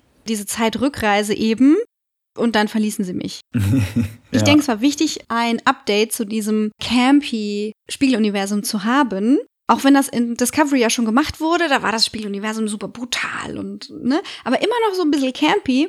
Mhm. Und was ja jetzt gemacht wurde, war zu zeigen, hey, wenn eine falsche Abzweigung genommen wird, jetzt in der Gegenwart, ist das nicht mehr so weit weg. Mhm. Und zwischen dem Abdrehen von Picard Staffel 2 und heute haben sich die politischen Ereignisse, vor allem in den USA, so weit gesteigert und überschlagen, dass es noch fast zu soft war, was wir da gesehen haben. Also das Ja. ist wirklich, boah, Im Grunde ist es ja immer überhaupt eine Utopie, wenn im 25. Jahrhundert überhaupt noch Menschen leben, aber ja, Biesel. ja. Aber danach kommen wir ja auch dann gleich zu der Zeitreise in die Gegenwart, in unsere Gegenwart quasi. Und das hatte ich mir ja schon öfter gewünscht und glaube ich sogar bei der letzten Staffel, oder vielleicht war es auch die letzte Staffel von der anderen Serie, als Theorie mal aufgestellt, dass das vielleicht mal wieder kommen könnte. Und Ja, ja, doch, war Picard. das fand ich auf jeden Fall am Anfang ziemlich cool umgesetzt, vor allem in den Szenen, wo Seven und Ruffy so mit dem 21. Jahrhundert interagieren und erstmal so klarkommen müssen mit den Dingen, die einfach in unserer Zeit ganz anders sind als in der Zeit von Star Trek. Mhm. Autos zum Beispiel. So viele Autos. Ja, und für mich waren Seven und Ruffy insgesamt überhaupt ein Highlight. Ich mag einfach die beiden Schauspielerinnen total und fand auch die Figuren hier eigentlich relativ cool und finde cool, dass die beiden ein Paar sind, auch wenn es den Großteil der Staffel eher so ein bisschen im Hintergrund gespielt wurde. Ja, das war auch so ein bisschen mein Problem mit der Sache. Ich fand das so total löchrig. Und wenn es da Chemie gibt zwischen den beiden, wurde die nicht aufgezeichnet. Also ich fand es so mega flach. Die Backstory ist sehr schlüssig, aber die Dynamik zwischen den beiden fand ich total meh. Okay, das hat für mich schon ganz gut funktioniert, muss ich sagen. Ja, und ich habe mich schon auch sehr gefreut, dass Wesley dabei war und fand das auch nicht schlecht, dass man hier die Travelers und die Gary Seven Story zusammen geredconnt hat. Und ich glaube, Will Wheaton hat sich sehr gefreut, dass er ähm, nochmal Teil von Star Trek sein durfte. Aber fand es dann doch sehr schade, dass seine einzige Szene mit Corey war und nicht etwa mit Picard oder seiner Mutter. Also mit Cory, naja, die waren ja nicht immer im gleichen Raum. Also ich finde, das hat man total gesehen, dass das Corona-Bedingungen waren, unter denen das gefilmt wurde. Auf einem Niveau, das mich echt geschockt hat. Also ich finde, Will Wheaton hat für sein Comeback so viel Besseres verdient, also sein Comeback in Star Trek. Und ich frage mich, ob da auch viel zu viel Druck war für ihn, weil er hat ja auch mit Angststörungen und Depressionen zu kämpfen und viel davon ja aus diesem Kinderstar-Ding kommt, das mit Star Trek verbunden ist. Vor allem, wenn du in jungen Jahren für deine bekannteste Rolle veralbert wirst und dich noch jahrelang rechtfertigen musst für das Bad Writing. Ja, Ja, und dann ist die Regie irgendwo anders und die Eyeline deines Co-Stars irgendwo anders und du musst dein Kostüm selbst zusammenbauen. Also sah es zumindest aus. Hat einfach das an, was er gerade anhatte und äh, Ja, naja, und dann in Bezug auf Wesley, den Watcher, fand ich das überhaupt nicht schlüssig, dass er Talon sterben lässt. Also er gibt sie quasi auf, nimmt dann Cory mit. Gut, von mir aus, nehmen sie halt mit, aber hätte sie nicht die eugenischen Kriege verhindern können? Also ich meine, sie ist doch die Waffe gegen diesen Sung. schon, aber dann würde man ja die Zeitlinie wieder komplett durcheinander bringen und dann gäbe es Wesley vielleicht gar nicht. Ja, aber er sagt ja zu ihr, sie ist ein Faden, an dem man wichtige Sachen auflösen könnte oder Mhm. an dem das Gewebe des Universums hängt. Also, äh? Sie ist wichtig für das Gewebe des Universums, aber er holt sie jetzt auf die andere Seite zu den Watchern, die außerhalb des Gewebes des Universums stehen oder sozusagen die Weaver sind, die Weber, die dann gewisse Fäden schützen. Fand ich einfach nicht schlüssig und fand ich für Corey blöd, fand ich für Wesley blöd und für die SchauspielerInnen auch. Hm, ja. Muss man sagen, dass das alles nicht so wirklich schlüssig ist und wenn man an diesen Fäden zieht, dann ribbelt sich der ganze Pulli auf. Der Pulli des Universums. Genau. Aber wie gesagt, ich fand grundsätzlich schön, dass Will Wheaton mitmachen durfte. Ich habe gelesen, dass, dass es wohl einen Konflikt zwischen den Serien, zwischen den verschiedenen Star Trek-Serien gab, dass noch eine andere Serie auch Wesley benutzen wollte. Und bin jetzt sehr gespannt, ob das dann auch noch passiert. Ob Wesley dann auch noch bei Lower Decks oder bei Prodigy oder sonst wo nochmal auftaucht und das jetzt nicht sein Abschied von dieser Rolle ist. Ja, äh, Discovery vielleicht? Wäre auch möglich, ja. Ich meine, wir haben doch noch diese Academy-Serie. Ne? Ja, genau. Wo wir noch nicht wissen, in welcher Ära sie angesiedelt ist, aber Wesley ist ja eh zwischen allen Äras unterwegs. Vielleicht gibt's auch mehrere Wesleys. Er ist der, Ja. wie hieß das bei ähm, Andromeda? Er ist der, ich will immer sagen Paravent, stimmt aber nicht. er ist der Paragon, der Paragon des Universums. Naja, gut. Tatsächlich ist es bei Star Trek Coda, den Roman, über den ich geredet habe, ist es so, dass es mehrere Wesleys gibt. Ich hab's gewusst. Das Roddenberry-Verse ist einfach komplett verknüpft miteinander. Ja. Cool. Ja, und neben Will Wheaton habe ich mich auch sehr gefreut, Whoopi Goldberg und John Delancey wiederzusehen und fand, dass beide ihre Rollen auf jeden Fall sehr super gespielt haben. Obwohl, wie schon mal erwähnt, Q's Pläne wirklich nicht viel Sinn für mich gemacht haben. Ja, Geinen war super cool. Also ich finde, die Schauspielerin hat das auch cool gemacht. Irgendwie so Also auch die neue meinst du jetzt? Ja, ja, die neue. Also Ja. die hat so halt auch die Whoopi von früher so etwas verkörpert und war gleichzeitig mehr Badass. Mhm.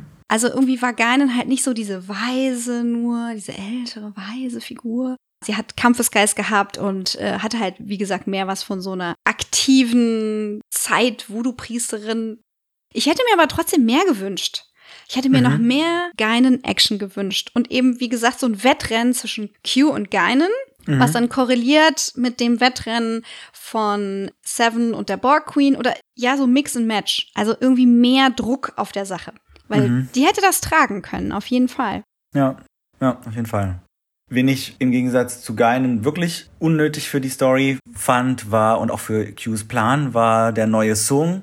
Brent Spiner hat ihn zwar überzeugend fies gespielt, also wirklich normalerweise als Data ist er einem ja sehr sympathisch. Hier war er wirklich sehr überzeugend unsympathisch. Aber ich verstehe nicht so ganz, warum wir den überhaupt gebraucht haben. Ja, also ich finde, den Sung Cory Plot hätte man komplett rausschneiden können und es würde immer noch funktionieren. Ja. Weil alles, was Sung gemacht hat in Bezug auf René Picard, hätte auch Q selbst machen können. Mhm.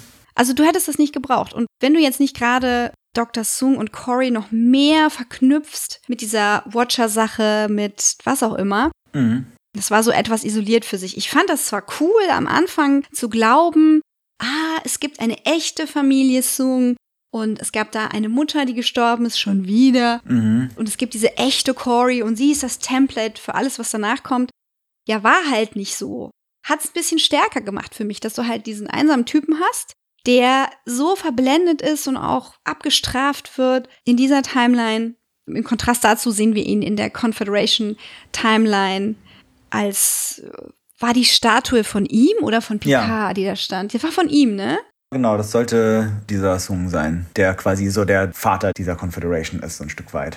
Ja, genau. Also es ging ja eigentlich dann darum, seine Pläne zu vereiteln, damit man nicht das Confed Universe bekommt. Ja. Der war halt so klein, so kleine Pläne gehabt. Und dann Mhm. eben diese ganze Sache, sich mit Corey in die Ecke zu schreiben und dann muss Wesley kommen und sie aus der Timeline holen und so. dass die Watcher am Anfang super powerful sind, aber im Verhältnis zu Sung nix können, Mhm. finde ich super frustrierend. Ja, Ja. aber ja. gut. Nicht so schlimm. Ja. Ja, ich frage mich, ob Spiner sich am Anfang was in den Vertrag hat schreiben lassen. In jeder Staffel muss ich dabei sein. Oder er ist einfach so der Erste, der hier schreit und diesen Spaß mit sich machen lässt, ja? Weil er so ein guter Sportsmann ist. Ja. Also wahrscheinlich eine Mischung aus beidem. So, hier, wir haben noch irgendeine so eine Rolle zu besetzen. Ich mach's, ich mach's. okay, dann wird das also auch ein Song. Ja, ja, so, Brent, würdest du noch mal einen Song spielen? mm, lass mich, ja. ja. Ja, und dann fand ich einfach so im Blick auf die ganze Staffel, dass man eigentlich schon wieder zu wenig Story für die Länge der Staffel hatte. Also das ist ja bei diesen sehr stark horizontal erzählten Star Trek-Serien öfters meine Kritik, aber hier fand ich es besonders deutlich, dass das einfach zu wenig war und deswegen an allen Ecken so unnötig ausgestopft wurde. Also man hätte sicher auch in vier bis sechs Episoden erzählen können, was hier in, in diesen zehn Episoden erzählt wurde und das wäre besser gewesen. Man hätte einfach so ein paar Sachen einfach rauskürzen können, ohne dass die Serie gelitten hätte und das wäre einfach stringenter gewesen. Und ich bin wirklich froh, dass es jetzt wieder eine Star Trek-Serie gibt, die nicht jede Staffel einen langen Mystery-Plot erzählen muss, beziehungsweise sogar zwei mit Lower Decks. Hm. Also ich denke, es muss eine Entscheidung geben über das Verhältnis von horizontaler und vertikaler Erzählebene. Und da hatte ich bei Picard den Eindruck, dass sich das nivelliert hat gegenseitig. Mhm. Ist nicht Fisch, nicht Fleisch und irgendwie kommt keine Spannung auf. Andererseits gab es halt Story-Fäden, die mich total gebannt haben, wie halt Mhm. diese ganze Borg Queen-Sache. Und das war dann aber so dünn gesät, dass ich dachte, ah, es kommt eine neue Folge Picard. Worüber war ich nochmal total begeistert? äh, was hatte mich nochmal total begeistert? Ich weiß nicht mehr.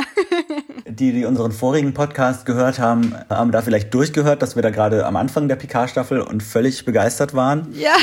Nur so, ach ja, das ist so viel cooler noch in Picard. Und das hat sich dann im, im Laufe der Staffel wirklich gelegt, weil einfach keine stringente Story erzählt wurde, sondern es hat sich alles so hingezogen über diese vielen Folgen. Ich habe auch noch ein allgemeines Problem mit der ganzen Story und zwar, dass sie, also auch abgesehen von der etwas holprigen Erzählweise, irgendwie ziemlich überflüssig war in einer Welt, in der es schon das großartige Next Generation Finale All Good Things gibt.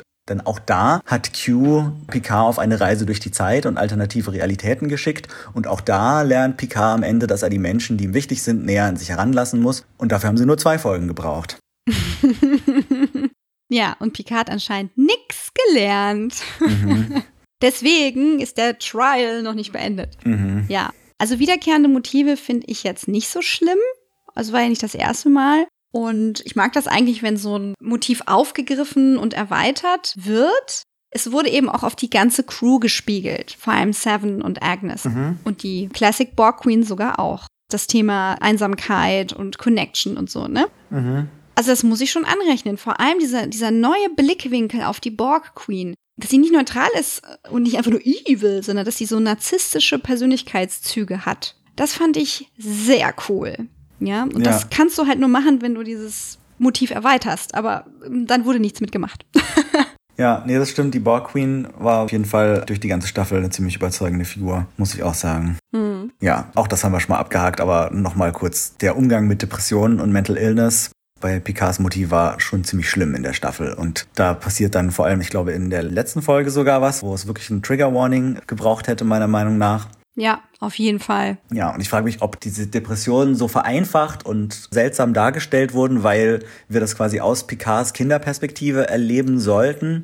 Aber nichtsdestoweniger stigmatisiert das Mental Illness und ist Mhm. irgendwie nicht gut gehandelt. Ja, vor allem, wenn es um generational Trauma geht. Da muss ich noch mal reinpoken und sagen, aus der Kinderperspektive, die Picard durchlebt in der Komplexität seines erwachsenen Körpers, war das so vermischt, wie ich es mir gewünscht hätte. Hier Borg und da dies und die Mutter zwischendrin und gruselige Tänze mit gruseligen Clowns, die ich bitte nie wieder sehen möchte. Nie wieder. Und dann war dann aber die, in Anführungszeichen, Realität, an die er sich dann erinnert, viel unkomplexer, viel einfacher und teilweise so reduziert, dass ich dachte, das kann es ja wohl nicht gewesen sein. Mhm. Weil die Realität von Mental Illness ist viel komplexer. Und vor allem ist es nicht einfach was, was man einfach so hat. Fand ich schon bei der letzten Staffel Legion zu schlimm und zu grauenerregend, wenn es immer die äh, Mama äh, mit Problemen dieser Art ist. Mhm. Also wir haben es auch schon bei Jessica Jones gesehen. Es gibt auch noch andere Serien und Filme, die mir jetzt zum Glück nicht mehr einfallen, aber es wird in letzter Zeit öfter thematisiert. Es hat eine gewisse Berechtigung, wenn du das aus der entsprechenden Perspektive erzählst. Aber wenn du das aus so einer sehr veralteten, weißen, cis männlichen Perspektive erzählst, wo es darum geht, ja, ich bin toxisch, mhm. weil, ja, nicht nur hat mein Vater nicht gut funktioniert, sondern. Meine Mama war auch noch verrückt. Ja, also reduziert gesagt. Ich weiß schon, wo es herkommt und dass man da was versucht. Aber da fehlt noch ein bisschen was, um nicht dieses Klischee zu bestätigen. Weißt du, das ja. ist das Problem. Wenn du die Sachen reproduzierst, ohne stark darauf hinzuweisen, wie das zu werten ist, oder ob das überhaupt zu werten ist, ja. dann reproduzierst du einfach nur das Klischee. Ohne auch die Gründe aufzuzeigen, warum, also was für ja. gesellschaftliche Gründe es gibt, warum Mütter oft mit psychischen Problemen zu kämpfen haben in der Realität. Da gibt es ja einige Faktoren. Ja. Und darauf wird halt nicht eingegangen, sondern es wird nur darauf eingegangen, was für einen Einfluss das auf die Männer in der Geschichte hat. Ja, und um hier mal kurz eine Statistik aufzugreifen, 15 Prozent aller gebärfähigen Personen, die eine Schwangerschaft austragen, können postpartale Depressionen haben. Wenn du es quasi kurz hast, ist es der in Anführungszeichen normale Baby Blues, wo die Hormone runtergefahren werden, damit in der Muttermilch keine Hormone drin sind. Aber es gibt eben auch Faktoren, die das Ganze krankhaft machen. Das ist ernst zu nehmen und da kann man nicht einfach sagen, na ja, Mütter können halt auch mal richtig bekloppt sein. Ich sag's jetzt extra so und ich reproduziere damit etwas, mit dem ich halt auch konfrontiert worden bin mhm. als Kind und dann auch selbst als Mutter und es ist nicht einfach. Also an der Stelle möchte ich mehr sehen in der Utopie. Ja, mhm. und ich hätte mir dann gewünscht zu sagen, okay, Picards Vater Maurice hat entweder die Mutter traumatisiert, weil es eigentlich eine Patientin ist und er sie geschwängert und geheiratet und abgeschoben hat, was super dazu gepasst hätte. Mhm. Weil sie ja versucht, körperliche Autonomie zu erhalten durch ihren Suizid. Mhm. Das ist ja für sie nicht erträglich gewesen zu leben und darüber hinwegzuwischen. Meine Güte, also bitte. Gut, an der Stelle müssen wir ein bisschen abfedern und wahrscheinlich auch eine Trigger Warning in unseren Podcast machen über mhm. äh, suizidale Ideation. Und ähm, da bitte ich dich zu übernehmen, um mich da rauszuholen. Jo, insgesamt würde ich sagen, wir haben ja sehr viele Themen in dieser Serie, eben nicht nur die geistige Gesundheit, sondern auch in Bezug auf die Gegenwart, in die sie reisen, also beziehungsweise die 2020er, da haben wir dann Themen angeschnitten wie Rassismus, soziale Ungerechtigkeit, die Klimakrise. Das kommt alles irgendwie vor und vieles davon kommt ein bisschen zu kurz, weil es einfach ein bisschen zu viel ist. Andererseits, ne, willkommen in unserer Gegenwart. Ja, wo ist mein Taxi ins Kontinuum? Da und der ganze Zeitreisekram, der irgendwie nicht ja. zusammenpasst, Predestination, parallel, vorwärts, rückwärts, ist es jetzt ein Multiversum oder ist es äh, die, die eine Timeline? Äh, pff, ja, das ist das wahre Grauen für mich. Konnten Sie sich irgendwie nicht entscheiden für eine Theorie der Zeitreise? Weil es gibt ja verschiedene Herangehensweisen, zu sagen, okay, es ist, es ist alles immer so gewesen, wie es dann passiert und die Zeitreise ändert nichts. Oder man sagt, die Zeitreise kreiert eine parallele Zeitlinie. Oder man macht irgendwie, es gibt verschiedene andere Modelle. Aber sie konnten sich hier nicht wirklich für eins davon entscheiden und haben einfach mal bunt gemischt. Und dann gibt es Teile der Story, die irgendwie aufs eine hindeuten, andere Teile, die aufs andere hindeuten. Und dann sind irgendwie keine Borg in diesem Keller. Und auch keine Watcher, die uns erklären, was jetzt die goldene Zeitlinie ist, die, der goldene Pfad. Ja. ja, wo wir bei goldenem Pfad sind, was war denn mit Aggies Make-up als Queen los? Hm. Ich meine, das muss irgendein so Corona-Ding gewesen sein. Als sie dann quasi demaskiert, wirkte das so, als hätten sie einfach auf diesen Helm, den die Borg Queen vorher hat, diesen Veil, was mich sehr stark an Race by Wolves erinnert hat und so verschiedene mhm. Themen, also so die Verhüllung, das ist eine ganz, ganz tolle Sache, die man benutzen kann für mysteriöse Charaktere, dessen emotionale Motivation du nicht sehen können möchtest. Und dann wurde irgendwie das Gesicht von Alison Pill so draufgeschoppt und weil die Stuntfrau sich nicht bewegt hat, konnte sich dann Alison Pill auch nicht bewegen, als sie dann so diesen Teil geactet hat. Und das fand ich so ganz unglücklich und das hat mir überhaupt nicht gefallen. Ich ganz pikiert war ich da. so, ja, fand ich nicht gut. Ja, nee, das sah nicht so gut aus, das stimmt. Ja gut, ich meine, es gibt immer was, was zu kurz kommt, ne? Auch irgendwie die Sterbeszene von Talon, wo sie dann wahrscheinlich menschliche Ohren hatte, weil sie ja vorher getarnt war und dann haben sie ihr aber ihre Romo-Ohren drauf gemacht, damit sie im Moment ihres Todes sie selbst sein kann. Sah jetzt auch nicht so gut aus, hätte man auch nicht gebraucht. Mhm. Äh, Lass doch einfach die Haare drüber.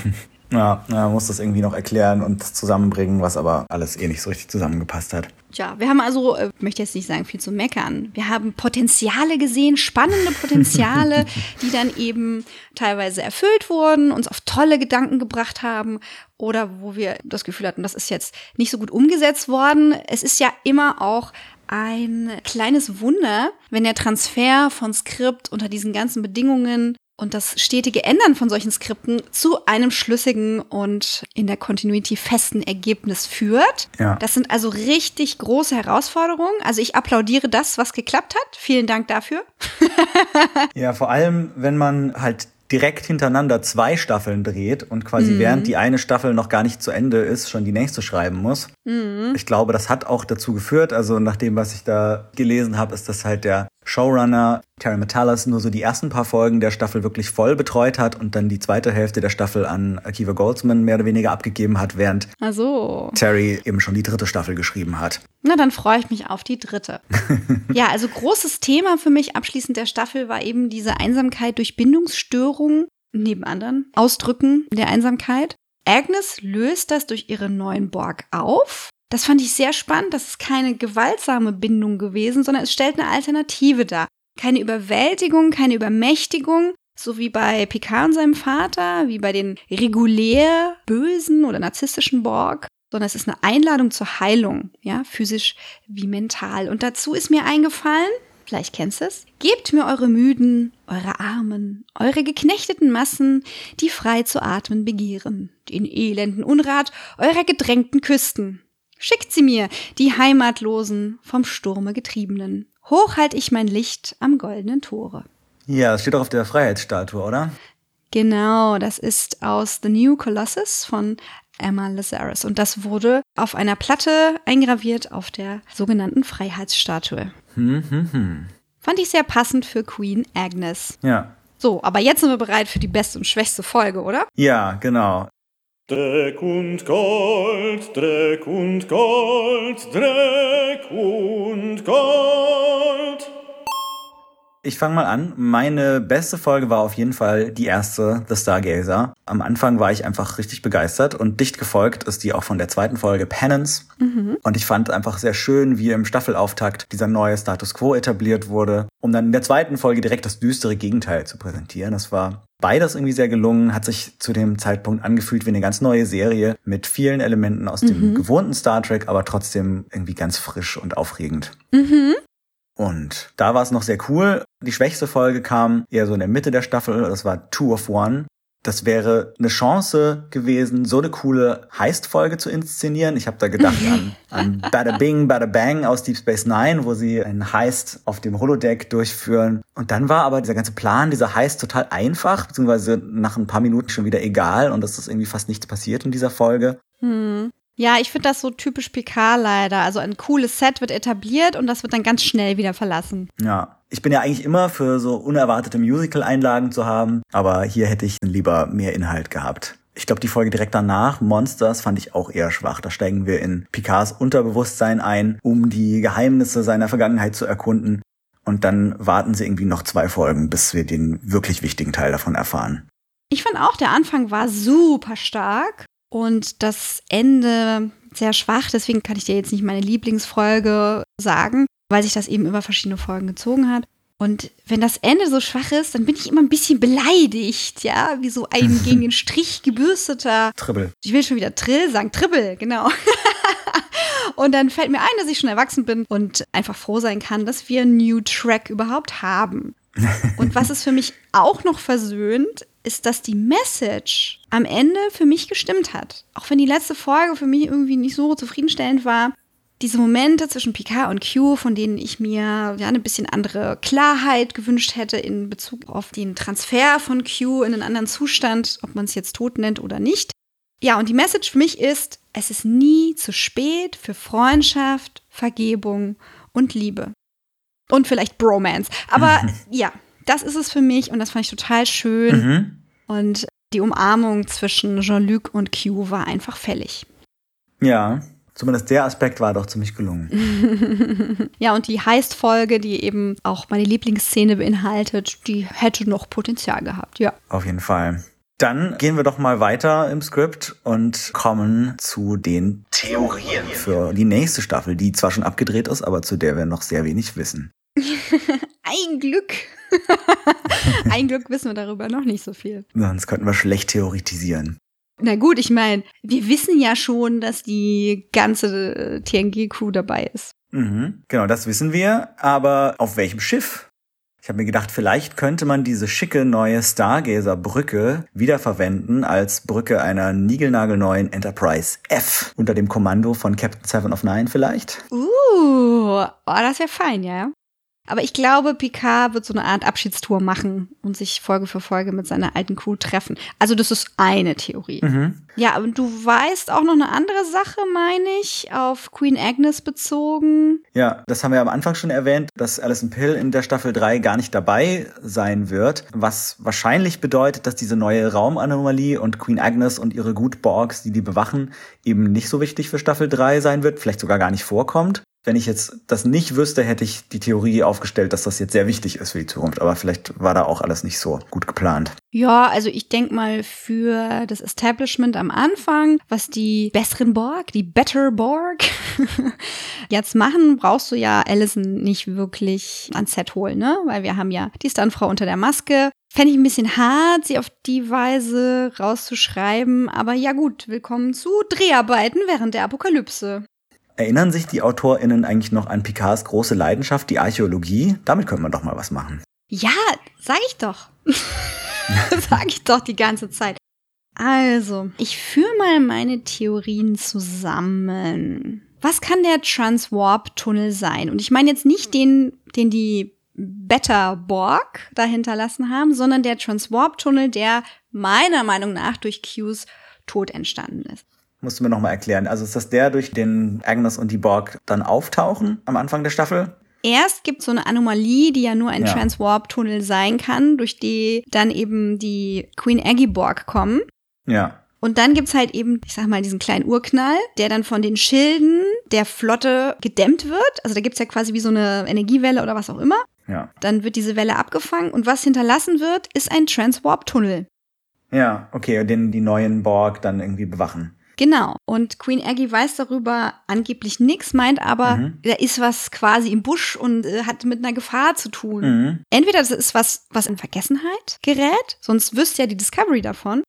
Oder die beiden neuen Staffeln sind miteinander verknüpft, ja. Und es wird richtig bonkers, ja, also total bonkers. Also Crossover, Captain Burnham Ja. und Opa Picard schütteln sich durch den Transwarp-Tunnel die Hand. Ja, weil ich fänd's halt echt blöd, wenn das jetzt irgendwie alte Gegner im neuen Gewand sind oder irgendwie neue Gegner, die fast ja dann wie die Tensi sein müssten. Also macht das doch, dass das eine Folge der Raumschädigung durch die Tensi ist und zusammen mit Q's Tod einfach ein Event wird und die ganze Flotte wird in die Zukunft gesaugt. Mhm. Das wäre zwar cool und auch schon ziemlich ambitioniert, muss ich sagen, denn wir hatten ja gerade erst einen xenobiologisch-archäologischen Plot. Ja. Ja, wir erinnern uns, wo Captain Burnham da Ausgrabungen gemacht hat.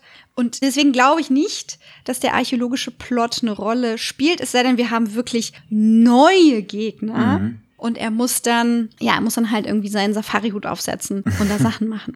Aber wenn das wirklich so wäre, dass wir die TNG-Crew und die PK-Crew in die Zukunft saugen, dann könnten die sich alle kennenlernen und cool rumhängen. Und dann würde ich das so sehen, dass jede Folge eine Mission eines Flottenschiffs wäre. Mhm. Also wir stellen uns vor, diese Schiffe kommen in die Zukunft. Dann sagt irgendwie Präsidentin Rilek, oh cool, super, kann ich direkt umbauen mit meiner programmierbaren Materie. Und dann hätten wir so Missionen wie, jetzt geht Worf mal nach den Klingonen gucken und Beverly kümmert sich um, aua, einen Green Lantern Planeten, weil sie sich mit Geisterlampen, die grün leuchten, ja gut auskennt, Zwinky Zwonky. Ja, oder sie und Kovic haben eine Mission, wo sie ein ähm, erkranktes Volk heilen. Zum Beispiel die Klingonen oder die Vidianer oder wie auch immer. Jordi und Kovic könnten was machen. Ja, ich sag ja, Kovic ist ein Hologramm und dann muss natürlich Jordi ihn reparieren und so und super coole Hologramme entwickeln und er lernt Grey kennen und Picard und darf mal gucken, wie die als Synths so sind, weil in dem Prequel-Buch zu der ersten Staffel Picard hat Jordi ja eine relativ große Rolle gespielt in Bezug auf die Synths und das würde ich gerne fortgesetzt sehen. Auf jeden Fall. Ja, und die Troys, ja, die haben ja damals für ihren hochbegabten Sohn keinen synthetischen Körper bekommen. Wir haben ja noch Kestra. Die könnte einen ganzen Planeten nach dem Vorbild der Fantasien ihres Bruders und, und die Welt, die er zusammen mit der Crew der Titan entwickelt hat, schaffen. Das wäre doch cool. Zum Beispiel mit der großen Verbindung. Ja, vielleicht ist der großen Verbindung total langweilig und die wissen nicht, was sie machen sollen. Und die machen mit Kestra zusammen einen Amusement Park dieser Fantasien. Ja, das wäre super cool. Oder zusammen mit den neuen Borg, wenn die mitkommen. Aber ich glaube, die kommen nicht mit. Nee. Also dann hätten die halt mal was Kreatives zu tun. Und ich möchte auch noch Bäumler 2, Mhm. den Klon, auf der Titan sehen. Ich will den vollen Fanservice und maximale Kreativität. Ja, und vielleicht noch ein bisschen DS9-Cast, aber ist okay, ich muss Abstriche machen. So viel passt dann doch nicht in eine Staffel. Auch wenn sie da vielleicht dann endlich mal nicht in Gefahr laufen, zu wenig Story auf zu viele Folgen auszustrecken. Eine Sache, die ich mich gefragt habe, ist, ob es wohl zu einem Problem für Jean-Lucs frische Beziehung mit Laris wird, wenn plötzlich Beverly in sein Leben zurückkehrt. ja, hab ich mich auch gefragt. Das war eigentlich so der erste Gedanke. So, was eigentlich mit Beth? Ja, also ich glaube, die ist da großmütig genug zu sagen, so, jetzt kannst du dich durchringen, eine Beziehung zu führen mit 100. Ich bin total happy für dich. Hier, nimm mal deine Opa-Vitamine und wir reden ein bisschen über deine Beziehung und ich kann Laris vielleicht ein paar Tipps geben, weil ich glaube nicht, dass sie nachtragend ist und die hat sicherlich auch was Neues gefunden. Wir haben ja dieses Paralleluniversum aus dem Destiny-Kanon, wo du ja gerade schon gesagt hast, dass da irgendwelche zeitfressenden Aliens die Timelines aufschnupseln.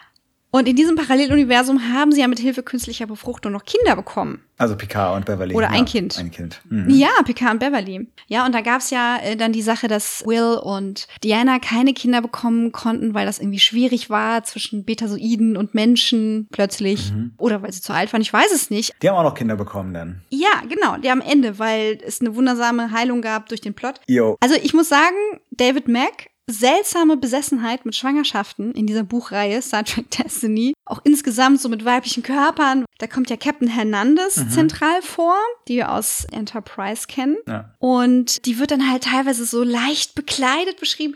Ich habe gestern noch mal reingehört, und das war die erste Szene so. Diese Figur erscheint auf der Brücke der Titan.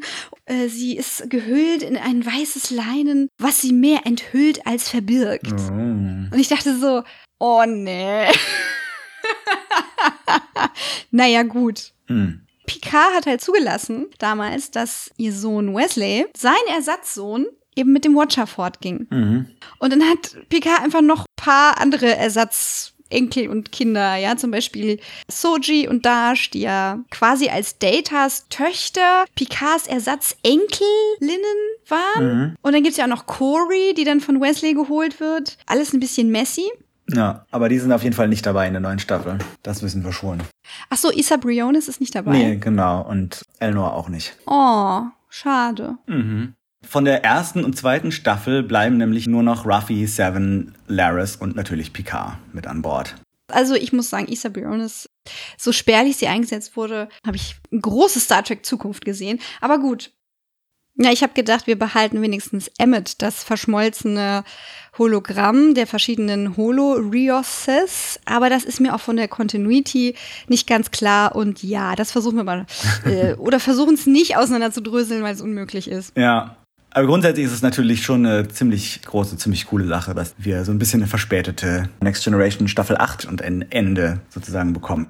Ich würde mir ja wünschen, dass wir nach PK Staffel 3 eine neue Spin-off-Serie bekommen mit dem restlichen PK-Cast, ohne Jean-Luc. Vor allem gerne mit Seven und Ruffy, aber eben vielleicht auch mit Elnor und Soji, die ja in dieser Staffel arg kurz kamen, aber trotzdem coole Figuren sind, von sehr coolen SchauspielerInnen verkörpert. Ich glaube, da ist noch viel Potenzial, mit denen irgendwas zu machen in einer anderen Serie. Mhm. Ja, also jetzt, wo doch Marvel aus jeder Nebenrolle einen Spin-off klöppelt, kann ich mir das gut vorstellen. Solange es kein Prequel ist. Weil du kannst ja nur begrenzt Sachen machen. Ich würde gern weiter nach vorne schauen. Deswegen wäre es auch am allerbesten, wenn die Cast halt in der Discovery-Zukunft wäre. Aber gut, Ja. Ja. Also wie gesagt, bei Obi-Wan war ich erst skeptisch, aber es lohnte sich am Ende dann doch innerhalb dieses Prequel-Zeitraums Mhm. was Spannendes zu erzählen, was eine große ähm, Lücke im Fandom und, und in meiner Akzeptanz geschlossen hat. Und warum sage ich nicht? Das wäre nämlich ein mega Spoiler. Auf jeden Fall. Ja, Ruffy und Seven, weiß ich nicht. Also da muss man mich weiter überzeugen, Mhm. dass das wirklich toll ist. Und dann will ich aber auch das belegt bekommen. Ich möchte nicht so eine saubere Offscreen-Sache, die dann onscreen nur so, Einmal pro Staffel ein Küsschen und der Rest. ja, Ja. da sind wir doch weiter. Wie cool wäre, wenn Captain Janeway die beiden verheiratet am Ende, oder? Ja, das wäre ziemlich cool. Haha. Es ist dann doch wahrscheinlicher, dass wir mit PK Staffel 3 in gewohnten Gefilden bleiben und mindestens für eine Folge alle beisammen auf dem Flaggschiff sind. Das wird auf jeden Fall bewegend sein, dass wir uns die Augen ausheulen. Was meinst du? Ja, die alle wieder zusammen zu sehen, wird bestimmt sehr cool. Nach dem, was die einzelnen SchauspielerInnen so gesagt haben, klingt es auch so, als wären die alle nicht nur für eine Folge dabei, sondern doch für die ganze Staffel größtenteils. Und ich glaube, das wird sehr emotional. Dann horchen wir doch mal ins Kontinuum. Was meinst du? Ja, gucken, was wir da so empfangen. Unbekannte Signale aus dem Kontinuum. Okay, ich fange an. Ja, der Tod von Talon schlimm auf vielen Ebenen. Die, die Watcher sind am Anfang mega overpowered und äh, dann vergessen sie einfach, dass sie diese Powers hat und sie wird super schwach. Nur um für eine Sekunde länger ihre Tarnung aufrechtzuerhalten? Warum? Genau. Ja, Du brauchst halt einen unaufhaltbaren Typen, damit sich zu opfern der einzige Weg ist. Sung hätte sich doch irgendwas spritzen können, was ihn super stark macht, so wie Bane. Ja, finde ich voll spannend. auf jeden Fall. Statt des Nervengifts etwas, das aus der Forschung an Cory kommt. Das ist da meine weitere Überlegung. Ja, Ja, und es ist besonders schlecht, wenn dein Red Herring, die Boar Queen ist vielleicht seine Mom, cooler ist als die Auflösung. ja, total. Das ist jetzt ja nicht so die Empfehlung für Staffel 3. ähm, ja, Stimmt. schlecht. Aber was sagen eigentlich die Fans zur dritten Staffel mit der Rückkehr des Originalcasts? Soll ich jetzt Twitter vorlesen oder wie? Ja, Wenn du magst. Also, Star Tracker schreibt, ich bin auf jeden Fall auf den Story Arc gespannt. So wirklich weiß man ja noch nicht, in welche Richtung es geht, was den Gegenspieler angeht. Wir hatten mit den Borg, Romulanern und Q doch schon ziemliche Größen als Gegner. Ich tippe auf Klingonen. Sunny empfindet große Vorfreude. Auf jeden Fall. Ebenso fühlt Tao Tao. Sie erzählen Geschichten bekannter The Next Generation Charaktere weiter. Die Schauspielenden hatten selbst Einfluss. Ich möchte das sehen. Ihre Podcast-Kollegin von Vier unter Deck, Daniela, schreibt, ich hatte mich sehr auf Picard gefreut und die erste Staffel war, na, nicht so überzeugend. Die zweite mochte ich aber. Und ich glaube, man kann auch mit dem alle alten Charaktere Fanservice, den viele jetzt befürchten, eine schöne Geschichte erzählen.